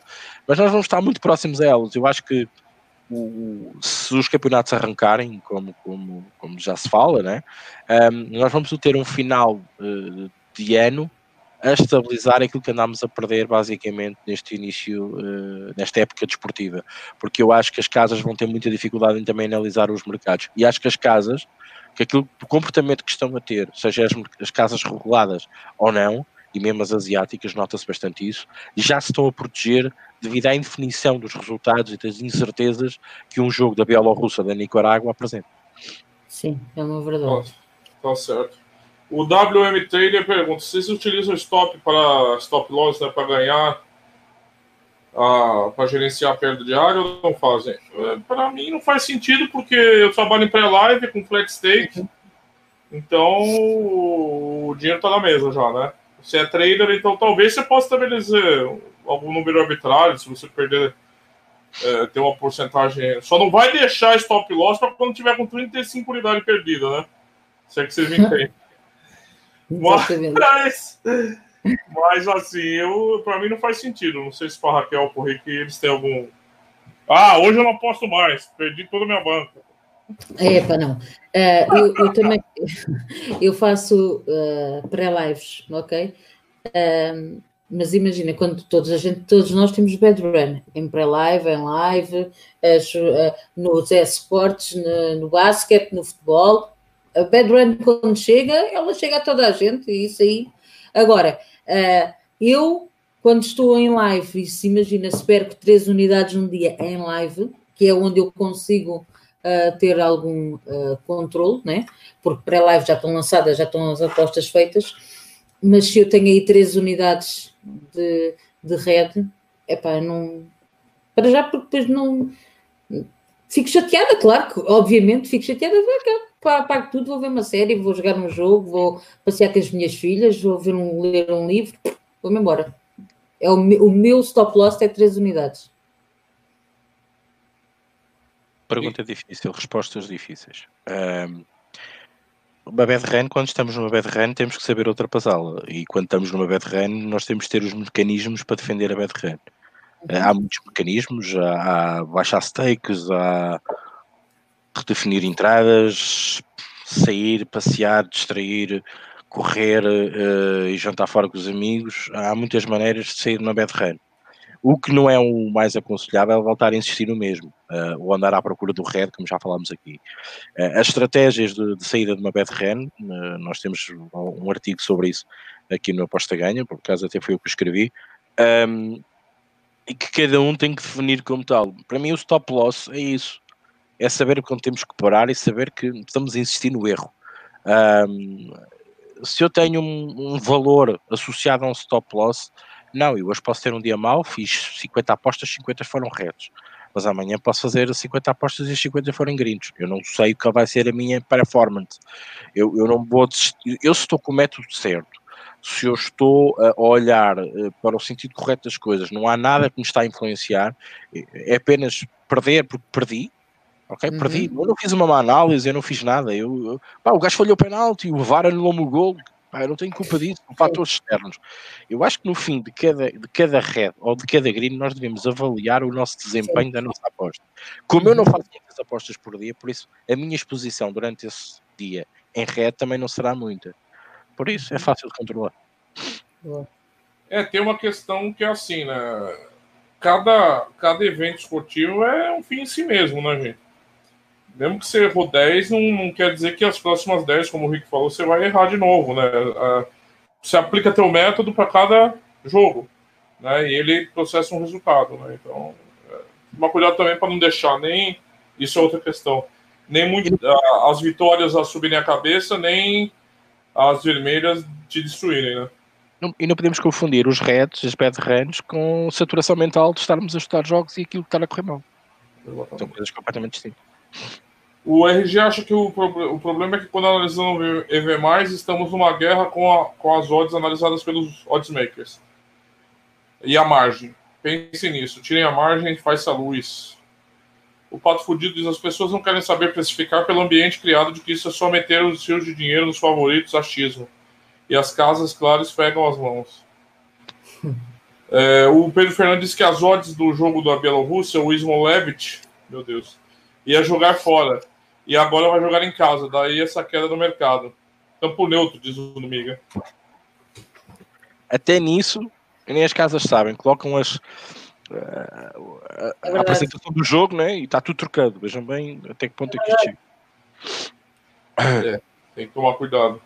O, o Rocketman disse que o algoritmo nunca acerta nos jogos do Benfica e Braga. Nunca. Às vezes tem que bloquear Nunca. Ó, oh, o Pedro Stone tá partilhando o curso dele de gestão emocional aqui. É bem curto e grátis. Epa, tem calma contigo. Tá quieto. tá certo. O José Pedro Rodrigues pergunta: Não acham que as medidas instauradas de forma a proteger todas as partes envolvidas poderá levar a que os books também possam ter um pequeno déficit informativo relativamente ao normal? É, é basicamente o que o Rick estava falando, né, Rick? Se, salvo qualquer erro, né? Ele acha que vai igualar. Vamos ver, vamos lá. Igual, igual nunca vamos estar, né? Mas vamos estar um bocadinho mais próximos. Hum. Para aí. É, o Pedro Martin Gale, é, rapaz, vai brincando, vai, vai brincando. Vai. É não. O Hugo Bessa diz que o melhor stop loss que existe chama-se autocontrole. Se está numa série má de resultados, a melhor coisa a fazer é desligar e voltar noutras, no outro dia. O Adrilino ter motivação não significa que a pessoa tem perfil para apostas e muitos não aceitam isso. Isso é uma questão também, né? É Só que apostas, como qualquer profissão e atividade, tem que ter perfil, né, gente? Há muitas pessoas que. Uh, porque lá está. É, é o facilitismo e é o achismo. É tu olhares para isto como sendo. Uh, não sei como é que no Brasil se chamava, mas nós ainda há, acho que ainda há. O Toto, acho que ainda há o Totobola, não há, Ricardo? Totobola ainda existe, sim. É a loteca, é a loteca aqui. Um X2 e está a andar. E é. depois aquilo era uma questão de, de sorte ao azar. Epá, e cada vez mais. Uh, quem continuar nas apostas como uma questão de sorte ou azar, uh, vai ser a mina para as casas de apostas, porque cada vez mais as apostas são estudo, são análise, são métodos. Epá, isto, isto é a parte das, chata das apostas, mas é a parte que te pode trazer o lucro a longo prazo. É simples. Olha, o meu mind blowing está fazendo sucesso aqui. Tudo lido, Rick. Bom, um, ehm, eh, faltam-nos aqui mais ou menos para as duas horas de emissão, mais ou menos 15 minutos, mais coisa, menos coisa. Tenho aqui quatro perguntas para dirigir à Raquel, uh, para, para também irmos evoluindo um bocadinho nesta emissão. Passa a primeira pergunta. Qual a personalidade ou a pessoa que mais marcou nas apostas desportivas?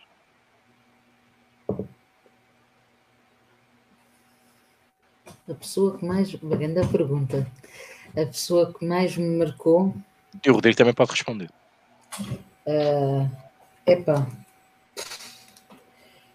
Possivelmente vai ser o meu mentor, Danilo Pereira, uh, porque uh, eu gosto muito de pessoas humildes, ok? Uh, e, e, o percurso dele um, vem por aí. E, e eu gosto de tê-lo como referência, como tenho o Rodrigo, em patamares completamente diferentes, uh, mas são pessoas que eu, que eu reconheço a humildade e o saberem e o, todo o caminho que fizeram e que fazem nas apostas desportivas, uh, sendo patamares, de, sendo posições completamente distintas, uh, mas para mim são, deve ter sido as pessoas mais marcantes, porque pela ajuda que, pela, pela maneira como são, como se entregam, como partilham as ideias, como ajudam o próximo, eu creio que são os dois. Rodrigo, se quiseres responder. É, eu comecei eu numa resposta. Foi o Billy Waters, eu sei. ele, sabia que ele vai, vai, não, vai ser da prisão. Acaba, algumas pessoas, a Raquel tem razão, acaba tendo uma importância, mas na nossa. É, eu comecei na aposta ganha em 2008, né, gente? Então, é, acaba que essas pessoas estão ligadas à aposta ganha, como o Bruno. E uma pessoa que eu não sei que fim levou, né, Rick? Eu não sei que era uma pessoa, um gênio das um gênio em várias coisas, ele era uma, uma cabeça muito privilegiada, que era o Donadan. É, sim, sim. Uma pessoa, é, conhecimento geral e conhecimento de apostas, era um monstro. Se ele vendesse curso hoje, meu Deus do céu, né, Rick? O conhecimento é. que o cara tinha. E ele sumiu. Ele sumiu, não sei o que aconteceu. Mas é, a minha história está muito ligada à aposta ganha, né? Em 2008, em 2009, eu comecei a me formar ali, né? Até as primeiras, os conceitos de aposta de uma abordagem mais séria por ali. E então acaba tendo associado a aposta ganha. Outra pergunta: qual a palavra que te define como apostadora? Uma palavra apenas. Conservadora. Ponto final. Eu sou conservadora. Vou bater a mão para Raquel aqui, ó. é, tira o ar, tira o ar dela, que é a minha resposta também. Okay. É dinheiro, é dinheiro. É eu sou cagão, eu sou cagão com dinheiro, mano. É meu dinheiro. E eu... não dá, não dá para ser leviano com dinheiro, que dinheiro não aguenta desaforo. Você já ouviu essa frase? Essa frase? É verdade. Eu costumo dizer que, que, nas apostas é como andar de moto. Eu adoro andar de moto. Mas quando perdes o respeito à moto, ela manda-te ao chão. Nas apostas é igual. Tu perdes o respeito ao dinheiro, pumba, estás a levar porrada. Você sabia que o Rick é motoqueiro também, né? Ah, é? Ah, é não é verdade, Rick? Quando a gente é o respeito à moto. Motoqueiro, motoqueiro. Ah, é, eu acho que às vezes não é o nosso respeito. Às vezes nós abusamos um bocado e a moto tem os seus limites. Claro, e por isso é que quando vocês escolheram a palavra conservador, eu, eu, eu sou, sou bastante conservador também, mas eu sou um bocadinho mais de pé atrás, uh, sempre desconfiado que aquilo que o mercado me diz, que os dados que me estão a dar, uh, tento sempre explicar-me a mim mesmo o porquê de, uh, ou porquê que aquilo está a acontecer. Uh, de facto, eu, a gente existir um bocadinho a confiança que temos em cima da moto, ela realmente leva-nos ao chão, e às vezes há situações que nós não temos culpa, né? basta um, um buraco no chão e acontece. Uh, isso é o que nos fazem as casas de apostas, é colocarmos o buraco no chão para a gente cair. Um, Sabe aquela, aquela frase que o pessoal dos esportes americanos fala quando está na hora de defender? Stand your ground, defenda o teu terreno, cara. Antes de atacar, defende o teu terreno. Por isso eu gosto muito do flat stake.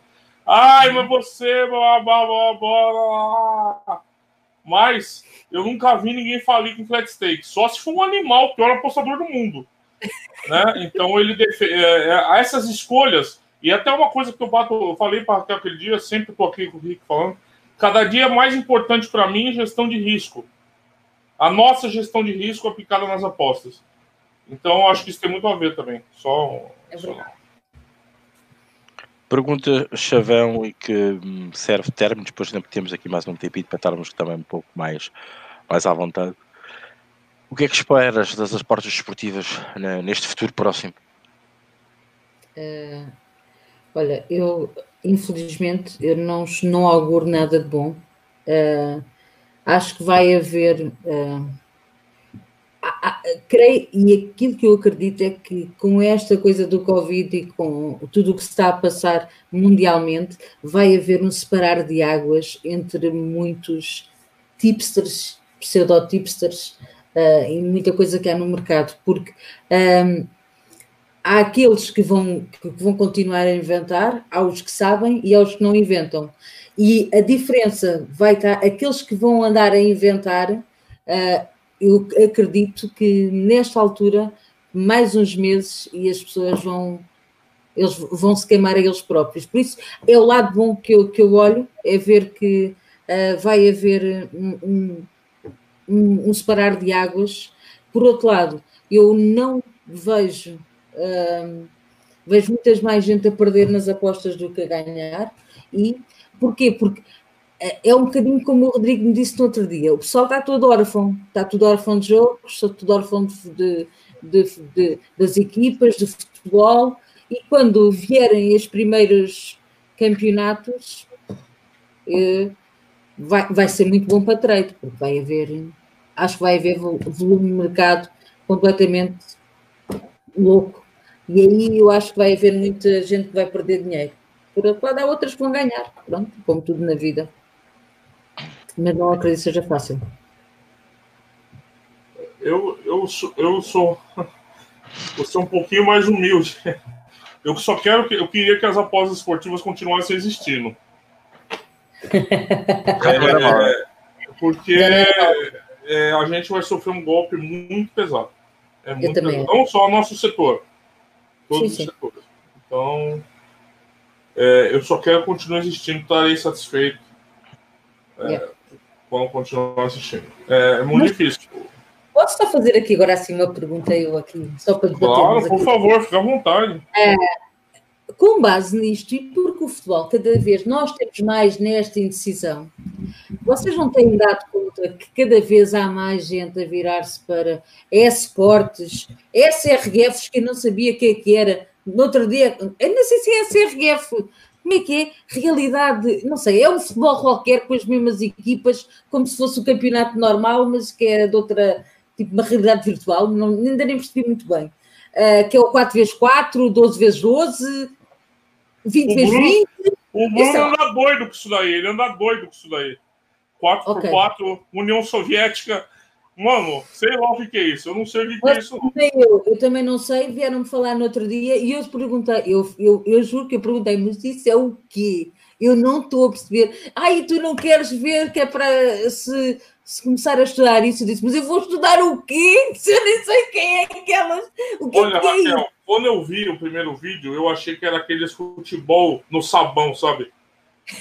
Sabe que os caras de sunga, as mulheres de biquíni colocam e começam a jogar bola no sabão?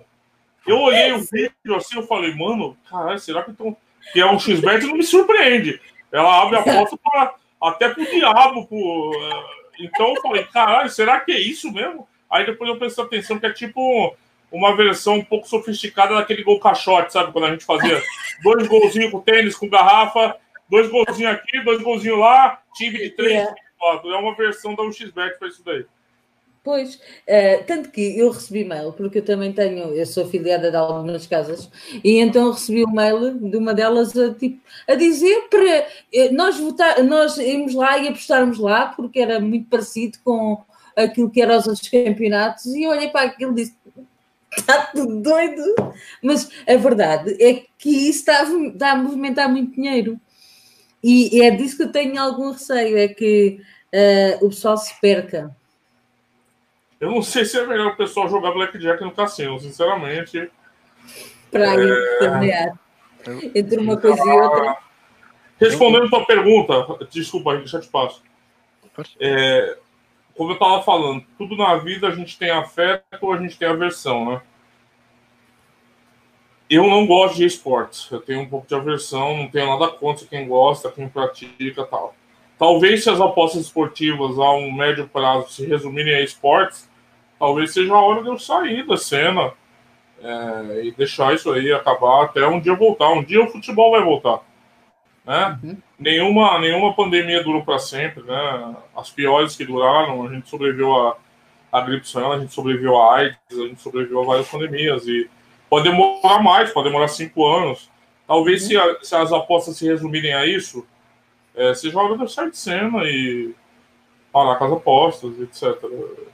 Eu, eu não consigo, eu não gosto. A gente tem. Gente, a gente escolheu as apostas, o futebol, porque a gente tinha alguma afinidade com aquilo. Né? Eu, quem, quem gosta de sinuca, quem gosta de tênis, vai apostando aquilo que gosta. Né? Se, se as apostas resumirem a isso, que é algo que não, não me atrai muito, talvez seja hora de sair, Raquel. É meio drástico assim, mas eu não tenho outra resposta para te falar. Eu não vou ficar especialista em esportes eu não vou conseguir ficar especialista em algo que eu desprezo. Né? Então, assim, é...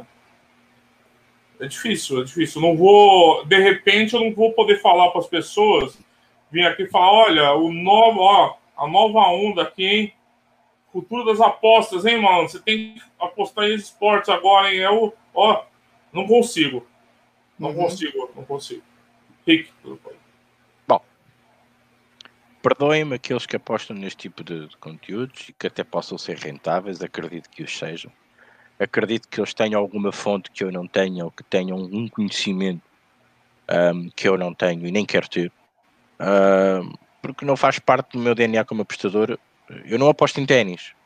Eu gosto uhum. muito de ténis, gosto muito de ver ténis, mas eu não aposto em ténis porque acho que não sei apostar em ténis e acho que já experimentei e não dei, não dei bom resultado. Isto é a mesma coisa de agora me fizerem. Uh, Epá, Ricardo, vais deixar de apostar em futebol e vais começar a apostar em basquete na NBA. Não sei fazer isso. Não conheço as equipas, não conheço os jogadores, não sei o histórico. Uh, eu, não, eu, eu, eu, sou do tempo da NBA, do, do, do, do, do Jordan, do, Scottie Pippen. E yeah. quantos anos é que já passou isto, não é? E deixei de NBA. completamente desatualizado. Bem, jogos do SSR 4x4, 3x3, respeito muitas pessoas que fazem isso. Eu tenho uma opinião sincera festejámos ainda recentemente o 25 de Abril, eu sou livre de, de, pensar aquilo que eu penso e de ter a minha opinião. Eu acho que isso é gambling. Quando eu vejo que se a maior parte das, das casas de apostas um, criaram basicamente esses jogos para que as pessoas se entretenham, eu, eu concordo, é, é para entreter. Acredito que algumas consigam perceber algumas, alguns padrões e consigam ter alguma rentabilidade dessa situação. É pá, mostrem resultados, mostrem-me registros, e há registros, parabéns, não, nada contra. Para mim, não. E para a maior parte dos apostadores, para a maior parte dos sindicatos, para a maior parte dos sharks, isso não existe. Isso é considerado não. gambling, ok? No meu entender. Claro que há muita gente que, e ainda bem, que em tempos de austeridade ou em tempos de, de de, não haver nada ou de blackout existir isto e ser ainda por cima rentáveis, epá, meus amigos, parabéns, isso é muito bom, porque vocês não tiveram percas de rendimento e conseguiram manter-se ativos nas apostas e a continuar a ter os vossos resultados nas apostas desportivas, independentemente de queiram chamar desporto ou não. Relativamente ao eSports, eu e o Rodrigo já debatemos isto aqui neste podcast. Eu tenho uma noção muito grande, sobretudo de CS. Eu joguei CS durante muito tempo, fiz parte de um clã uh, até, um, e sei bem o que é que é o de 2, todos os mapas do CS. Joguei-os, sei o que é, sei as estratégias, conheço alguma das equipas, acho que era algo que eu se estudasse um, e se me inteirasse das equipas, os jogadores, como é que eles jogam, os estados, eu poderia uh, tentar ter alguma rentabilidade uh, disso. Mas sinceramente, neste tempo, uh, onde eu estou inteiramente ligado ao futebol e apenas ao futebol, acho que mudar, agulhas é estar a perder aqui um bocadinho desse tempo. É óbvio, nós não sabemos quando é que vem o futebol, mas eu tomei uma opção. Paro, continuo a brincar na Bielorrússia, a brincar na Nicarágua ou nos jogos do Turquistão, o que seja, mas prefiro brincar aí, onde eu tenho todas as ferramentas, tenho todo o senso comum, ligado a isso do que estar a enverdar, neste caso, para os EA Sports. De resto, eu não faria de modo algum. Uh, eu do eSports eu acho que até me poderia sentir algo confortável, porque eu joguei, fiz parte de um clã, eu sei que aquela gente treina horas e horas e horas, tem estratégias, tem métodos também para jogar uns contra os outros. Sei que há pontos fortes e pontos fracos, mapas fortes, mapas fracos de determinadas equipas. Eu sei disto. Eu vivi lá dentro, estive por dentro. Mas eu acho que não é de todo bom senso para mim mudar todo este know-how que eu tenho no futebol e, e, todas as ferramentas que eu adquiri para agora mudar só porque temos futebol parado durante 2, 3, 4, 5 ou 6 meses. Eu vou esperar. Eu prefiro esperar. Epá, se fizer umas fanbets, como a gente costuma chamar, tudo bem, eu, eu considero isso importantíssimo. Eu acho que é importante a gente também eh, não descurar o nosso lado lúdico porque nós não somos profissionais e temos umas palas dos lados. Nós também temos que perceber e compreender que há, há, há, um mundo paralelo a isso. E também só podemos estar aqui a falar tendo conhecimento do que existe e olhar, ver os, uh, o, jogo do sabão, que eu acho que é, é la creme de la creme da 1xbet, uh, e aquilo que é feito nos jogos de 4x4 e 3x3 e toda toda essa planópia de oferta que, que, algumas casas de apostas estão, estão a oferecer. mas não me posso dizer mal sem olhar, sem ver. Acredito que há muita gente que seja ganhadora com isso, ainda bem, mas na minha opinião, muito sincera e muito uh, concisa, é que para mim uh, não passa uh, de gambling. É só, um disclaimer, só, desculpa, só um disclaimer. Eu respeito quem aposta antes que xingue minha mãe aqui, pelo amor de Deus.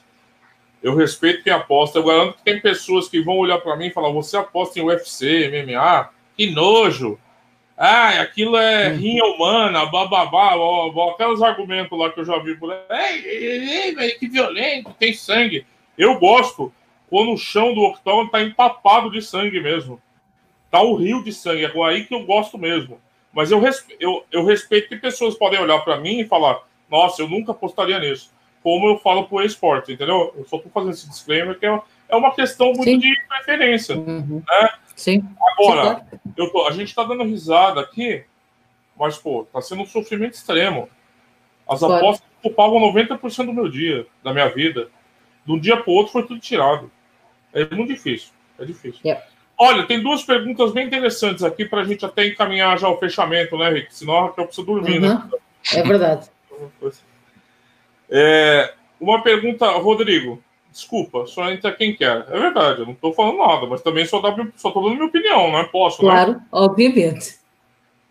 Mas quem é, aposta de risco considera entrar em um 3x3 e 4x4 sem análise, eu não considero, é, Marco Silva, não considero, e questiono as análises desse tipo de esporte. Não por mal, eu, eu, eu questiono se tem fundamentos analíticos para aquilo ali. Poxa, a questão ainda é essa. Você entendeu? É, o, o, que é que tu vais, o que é que tu vais analisar?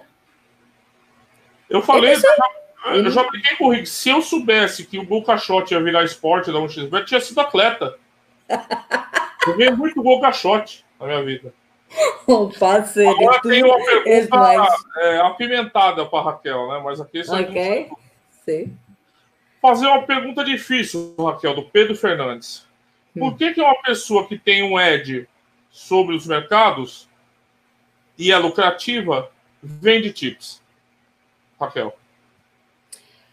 Porque quando tu vais para a faculdade, uh, tu também tiras uma especialização, tu tiras um curso e tu não dás assistência de borda.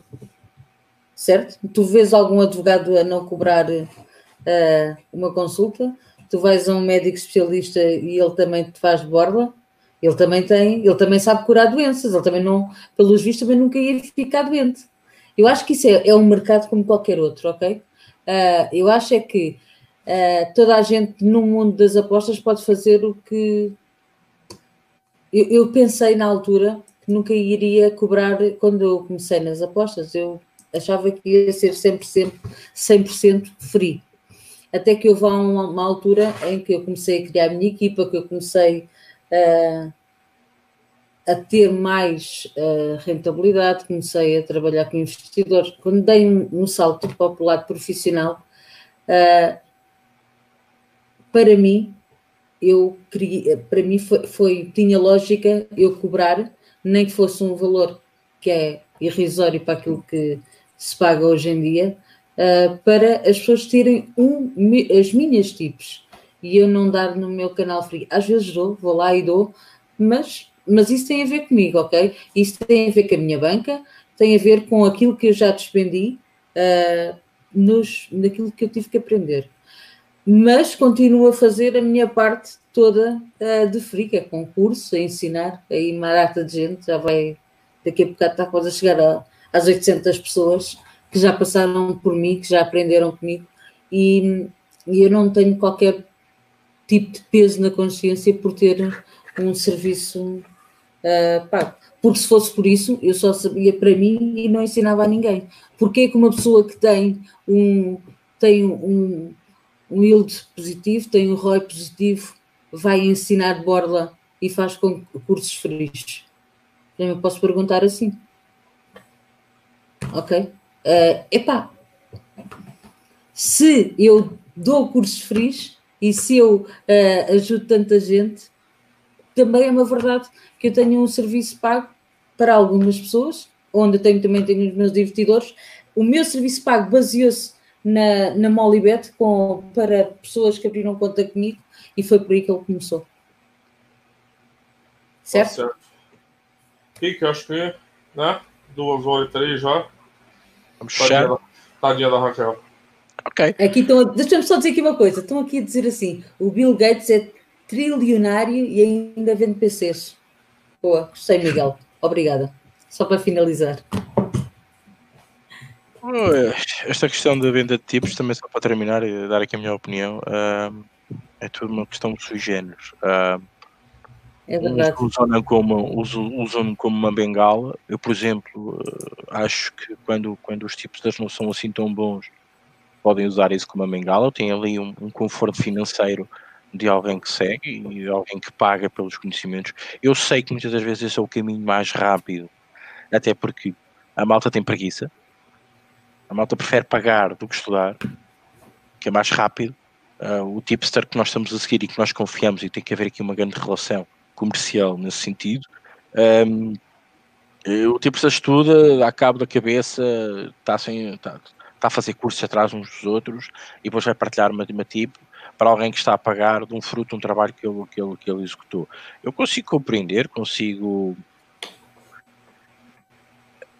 standardizar essa situação e, e porque, porque, o mercado também permite que isso aconteça. E, e, como eu disse, eu acho que os apostadores que chegam aqui um, compram uh, duas ou, ou, três, ou três serviços e, e seguem com, com, com, com, uma regularidade e, e até têm profit no, no, no fim do fim do, do da época desportiva ou do mês, depende como queiram fazer as contas. Eu não vejo nada contra isso, e eu acho que é, um, é, um, é um grande, é uma grande bengala para, muito, para muita gente que está no mercado, uh, e isto vai bater um bocadinho aquela grande uh, uh, dicotomia, se assim posso chamar, que é ser apostador e viver das apostas online, e isto de vez em quando cruza-se. são duas entradas, mas basicamente é uma, é como aquela vaquinha que está à porta do matador e que diz que à esquerda é para o talho, mas para a direita é para, para o centro de reprodução. Mas vai acabar tudo mesmo. Um dia ela vai morrer e vai servir para carne para nós consumirmos. Acho que está tudo dito. Deixa-me só, só, só, só, é rápido, rápido, rápido. Deixa-me só dizer aqui mais uma coisa. É, é, depois, há aqui uma questão que é muito importante. É que há, tu, por exemplo, o Ricardo pode se adaptar ao meu serviço de PIX e o Rodrigo pode não se adaptar. Eu não sou uma tipster, mas isto é importante e é muito bom que o tipster explique qual é que é o seu serviço. Que se está. Porque assim, eu tenho colegas meus, desculpem-me a expressão, estão o dia inteiro, desculpem e peço perdão pela expressão, mas estão o dia inteiro a cagar tipos eles acordam às seis da manhã e começam tipos de tudo, ok? Eles vão para, eles são especialistas em tudo, em handball, em basquete, em 4x4, em 3x3, eles vão, sei lá, eles, até na natação e no polo aquático que eles vão apostar. E há outros que têm um serviço de piques que têm Pá, se tem mais valor, tu entras. Se não tem, eu há dias em que eu não lanço tipos. E, e, há, e mas os meus meus clientes e quem me segue sabe que pode haver o dia em que, se não há valor, eu não vou inventar. E ninguém me vem nunca tive ninguém que me dissesse assim: olha, espera aí, tu não estás a lançar tipos. Mas lá está. Isto, eu não, eu, o meu serviço não é para toda a gente, mas ainda bem. Ok? Só. Só, e só acabou. O, eu acho que o Pedro, eu não, se, ele, se eu estiver errado, ele me corrija aí, Pedro Fernandes. Eu acho que ele, a pergunta dele, que é uma pergunta sempre que é feita, é assim, mais do que isso, é se a pessoa ganha dinheiro com as apostas, se ela, é uma, se ela é uma pessoa chega a ponto de vender tipos, é porque é uma apostadora lucrativa e bem sucedido. É, tem diversos aí, você tem sites só dedicados a isso, Blogabet, blá blá blá. Se uma pessoa ganha dinheiro com, com, com as suas apostas, é, por que ir no mercado vender as apostas? Entendeu a pergunta dele? É, o, mais, mais do que. Não, ele não está questionando a qualidade, ele disse assim: a gente ganha, eu estou ganhando dinheiro com as minhas apostas porque é, vender, que é uma dor de cabeça às vezes, né? Vamos, vamos falar a verdade, não é, não é simples sempre. Eu acho que a pergunta dele é mais nessa direção. Não sei se ele, se ele estiver ainda online, é, ele confirma ou se eu estou interpretando. O, o, o Severino Brandão diz: problemas são casos como. A gente está fazendo denúncias aqui. Meu Deus. Eu acho que é importante. É, eu acho que o importante é assim. Quem for é assim, eu odeio gente oportunista safada, picareta. Como eu falei para a Raquel lá quando a gente conversou, e, né, tem milhares de exemplos. Quem for comprar, toma cuidado, porque esses caras de grupo de Facebook, eles não têm registro monitorado, eles não têm porra nenhuma, gente o pessoal embarca quando eles postam os greens lá e aí todo mundo vai e vai atrás. A pessoa tem que ter um pouco de discernimento para antes de contratar esse tipo de coisa, se for contratar, e analisar registro, analisar perfil. É, eu, já, eu já falei isso, nem sempre um apostador vencedor é do teu perfil. É, vai ter é, tipsters mais do teu perfil, outros de menos. Então, eu acho que há de se ter um cuidado do, do consumidor também é, para é, buscar um produto bom para ele, como ele faz o resto da vida dele, comprar coisas que vão a roupa que serve nele, o tênis que ele gosta. Então, um você também tem que seguir critérios bem rigorosos para a pessoa contratar, eu acho, na minha opinião, por, por sinal. Deixa-me deixa só dar um toque uh, relativamente a isso. Mesmo os registros certificados têm bugs. Logabet é uma delas nós quando estamos a olhar para a Blogabet e olhamos para os ROIs e para os yields, nós temos que saber fazer o desconto. Para já, gostam, há muitos tipos que gostam de misturar o live com o pré-live e sabemos quem segue pode ser prejudicado porque pode não estar àquela hora disponível para seguir uma tipo live e depois aquele ROI ou aquele yield já não bate certo. Certo? Depois, a Blogabet, por exemplo, uh, um dos erros crassos que tem no seu registro é que permite que façamos três entradas para a mesma linha, por exemplo, para os overs, uh, quando o mercado não te permite isso. É Sobretudo as takes, takes 10, 10, 10, 10. Faço uhum. três entradas. 10. É ela, ela permite alavancagem, então. Ela, ela permite. Ela tem bugs. Eu não vou dizer que ela permite. O nome disso aí é alavancagem o, o, nome que eu, o nome que eu acho é bug. É um bug que ela tem que, e as pessoas se apercebem que utilizam muito isso para enganar quem paga e quem segue. Por isso, meus amigos, muito cuidado. É só o tema que eu quero deixar. Seguir um uhum. tipster é, alguma, é, uma, é uma relação comercial uh, muito estreita e muito profissional. É verdade. É só a minha opinião. É só ressaltar para todo mundo que está aqui no chat. É pago nessa transmissão, vocês vão receber o desconto na conta Google de vocês, tá? Não, tô brincando, né? Não, mas é só para dar uma brincadeira aqui. É isso, né, Rick? Acho que. É isso. Vamos fechar. Obrigada. A próxima emissão a gente faz 24 horas. Mantém a Raquel mais privado. 24 horas. Respondendo perguntas e falando sobre Covid, sobre. Famoso. Yeah. O que, que você lutava? Muay Thai, Raquel? Né? Muay Thai, né? Eu Sim, Muay Thai. Sim. É. Yeah. Tenho, sou campeã do mundo de Muay Thai e de kickboxing. Legal. É bom lembrar para mim nunca falar mal de você. Está lá, está ali. Eu depois eu, no meu Instagram está lá a fotografia do meu cinturão e das tenho na, na, minha sala tenho lá um tipo o meu altar onde tenho o meu cinturão e tenho as luvas que eu fui campeã do mundo. Bom, uh, depois disto, acho que temos de estar todos caladinhos e vamos todos para aqui. Boa noite a todos. Muito obrigado. Obrigada. Foi um prazer imenso. Muito obrigada. Uh, obrigado por, por, esta, por esta companhia, por este debate de ideias. Uh, muitas das vezes as pessoas acham que não, não podemos conversar, uh, mesmo estando em, em, locais e em situações opostas ou, ou, diferenciais no mundo das apostas, as pessoas podem convergir e conversar sobre apostas, porque é um tema comum que todos nós trabalhamos, direto ou indiretamente, este grande mundo. E nós aqui, uh, uh, no, no, nosso podcast Aposta Ganha, sempre tivemos uh, esta abertura. É o nosso momento de falarmos livremente e abertamente sobre o mundo atual e o futuro das apostas desportivas. Um, onde podemos xingar toda a gente, menos o Rodrigo César, ok? Mas pronto, condição, condição para estar presente. Um, agradecer todos os comentários, todas as, um, as perguntas tentámos responder ao máximo que podemos, não podemos alongar muito mais o programa, senão também já torna-se uh, uh, muito extenso.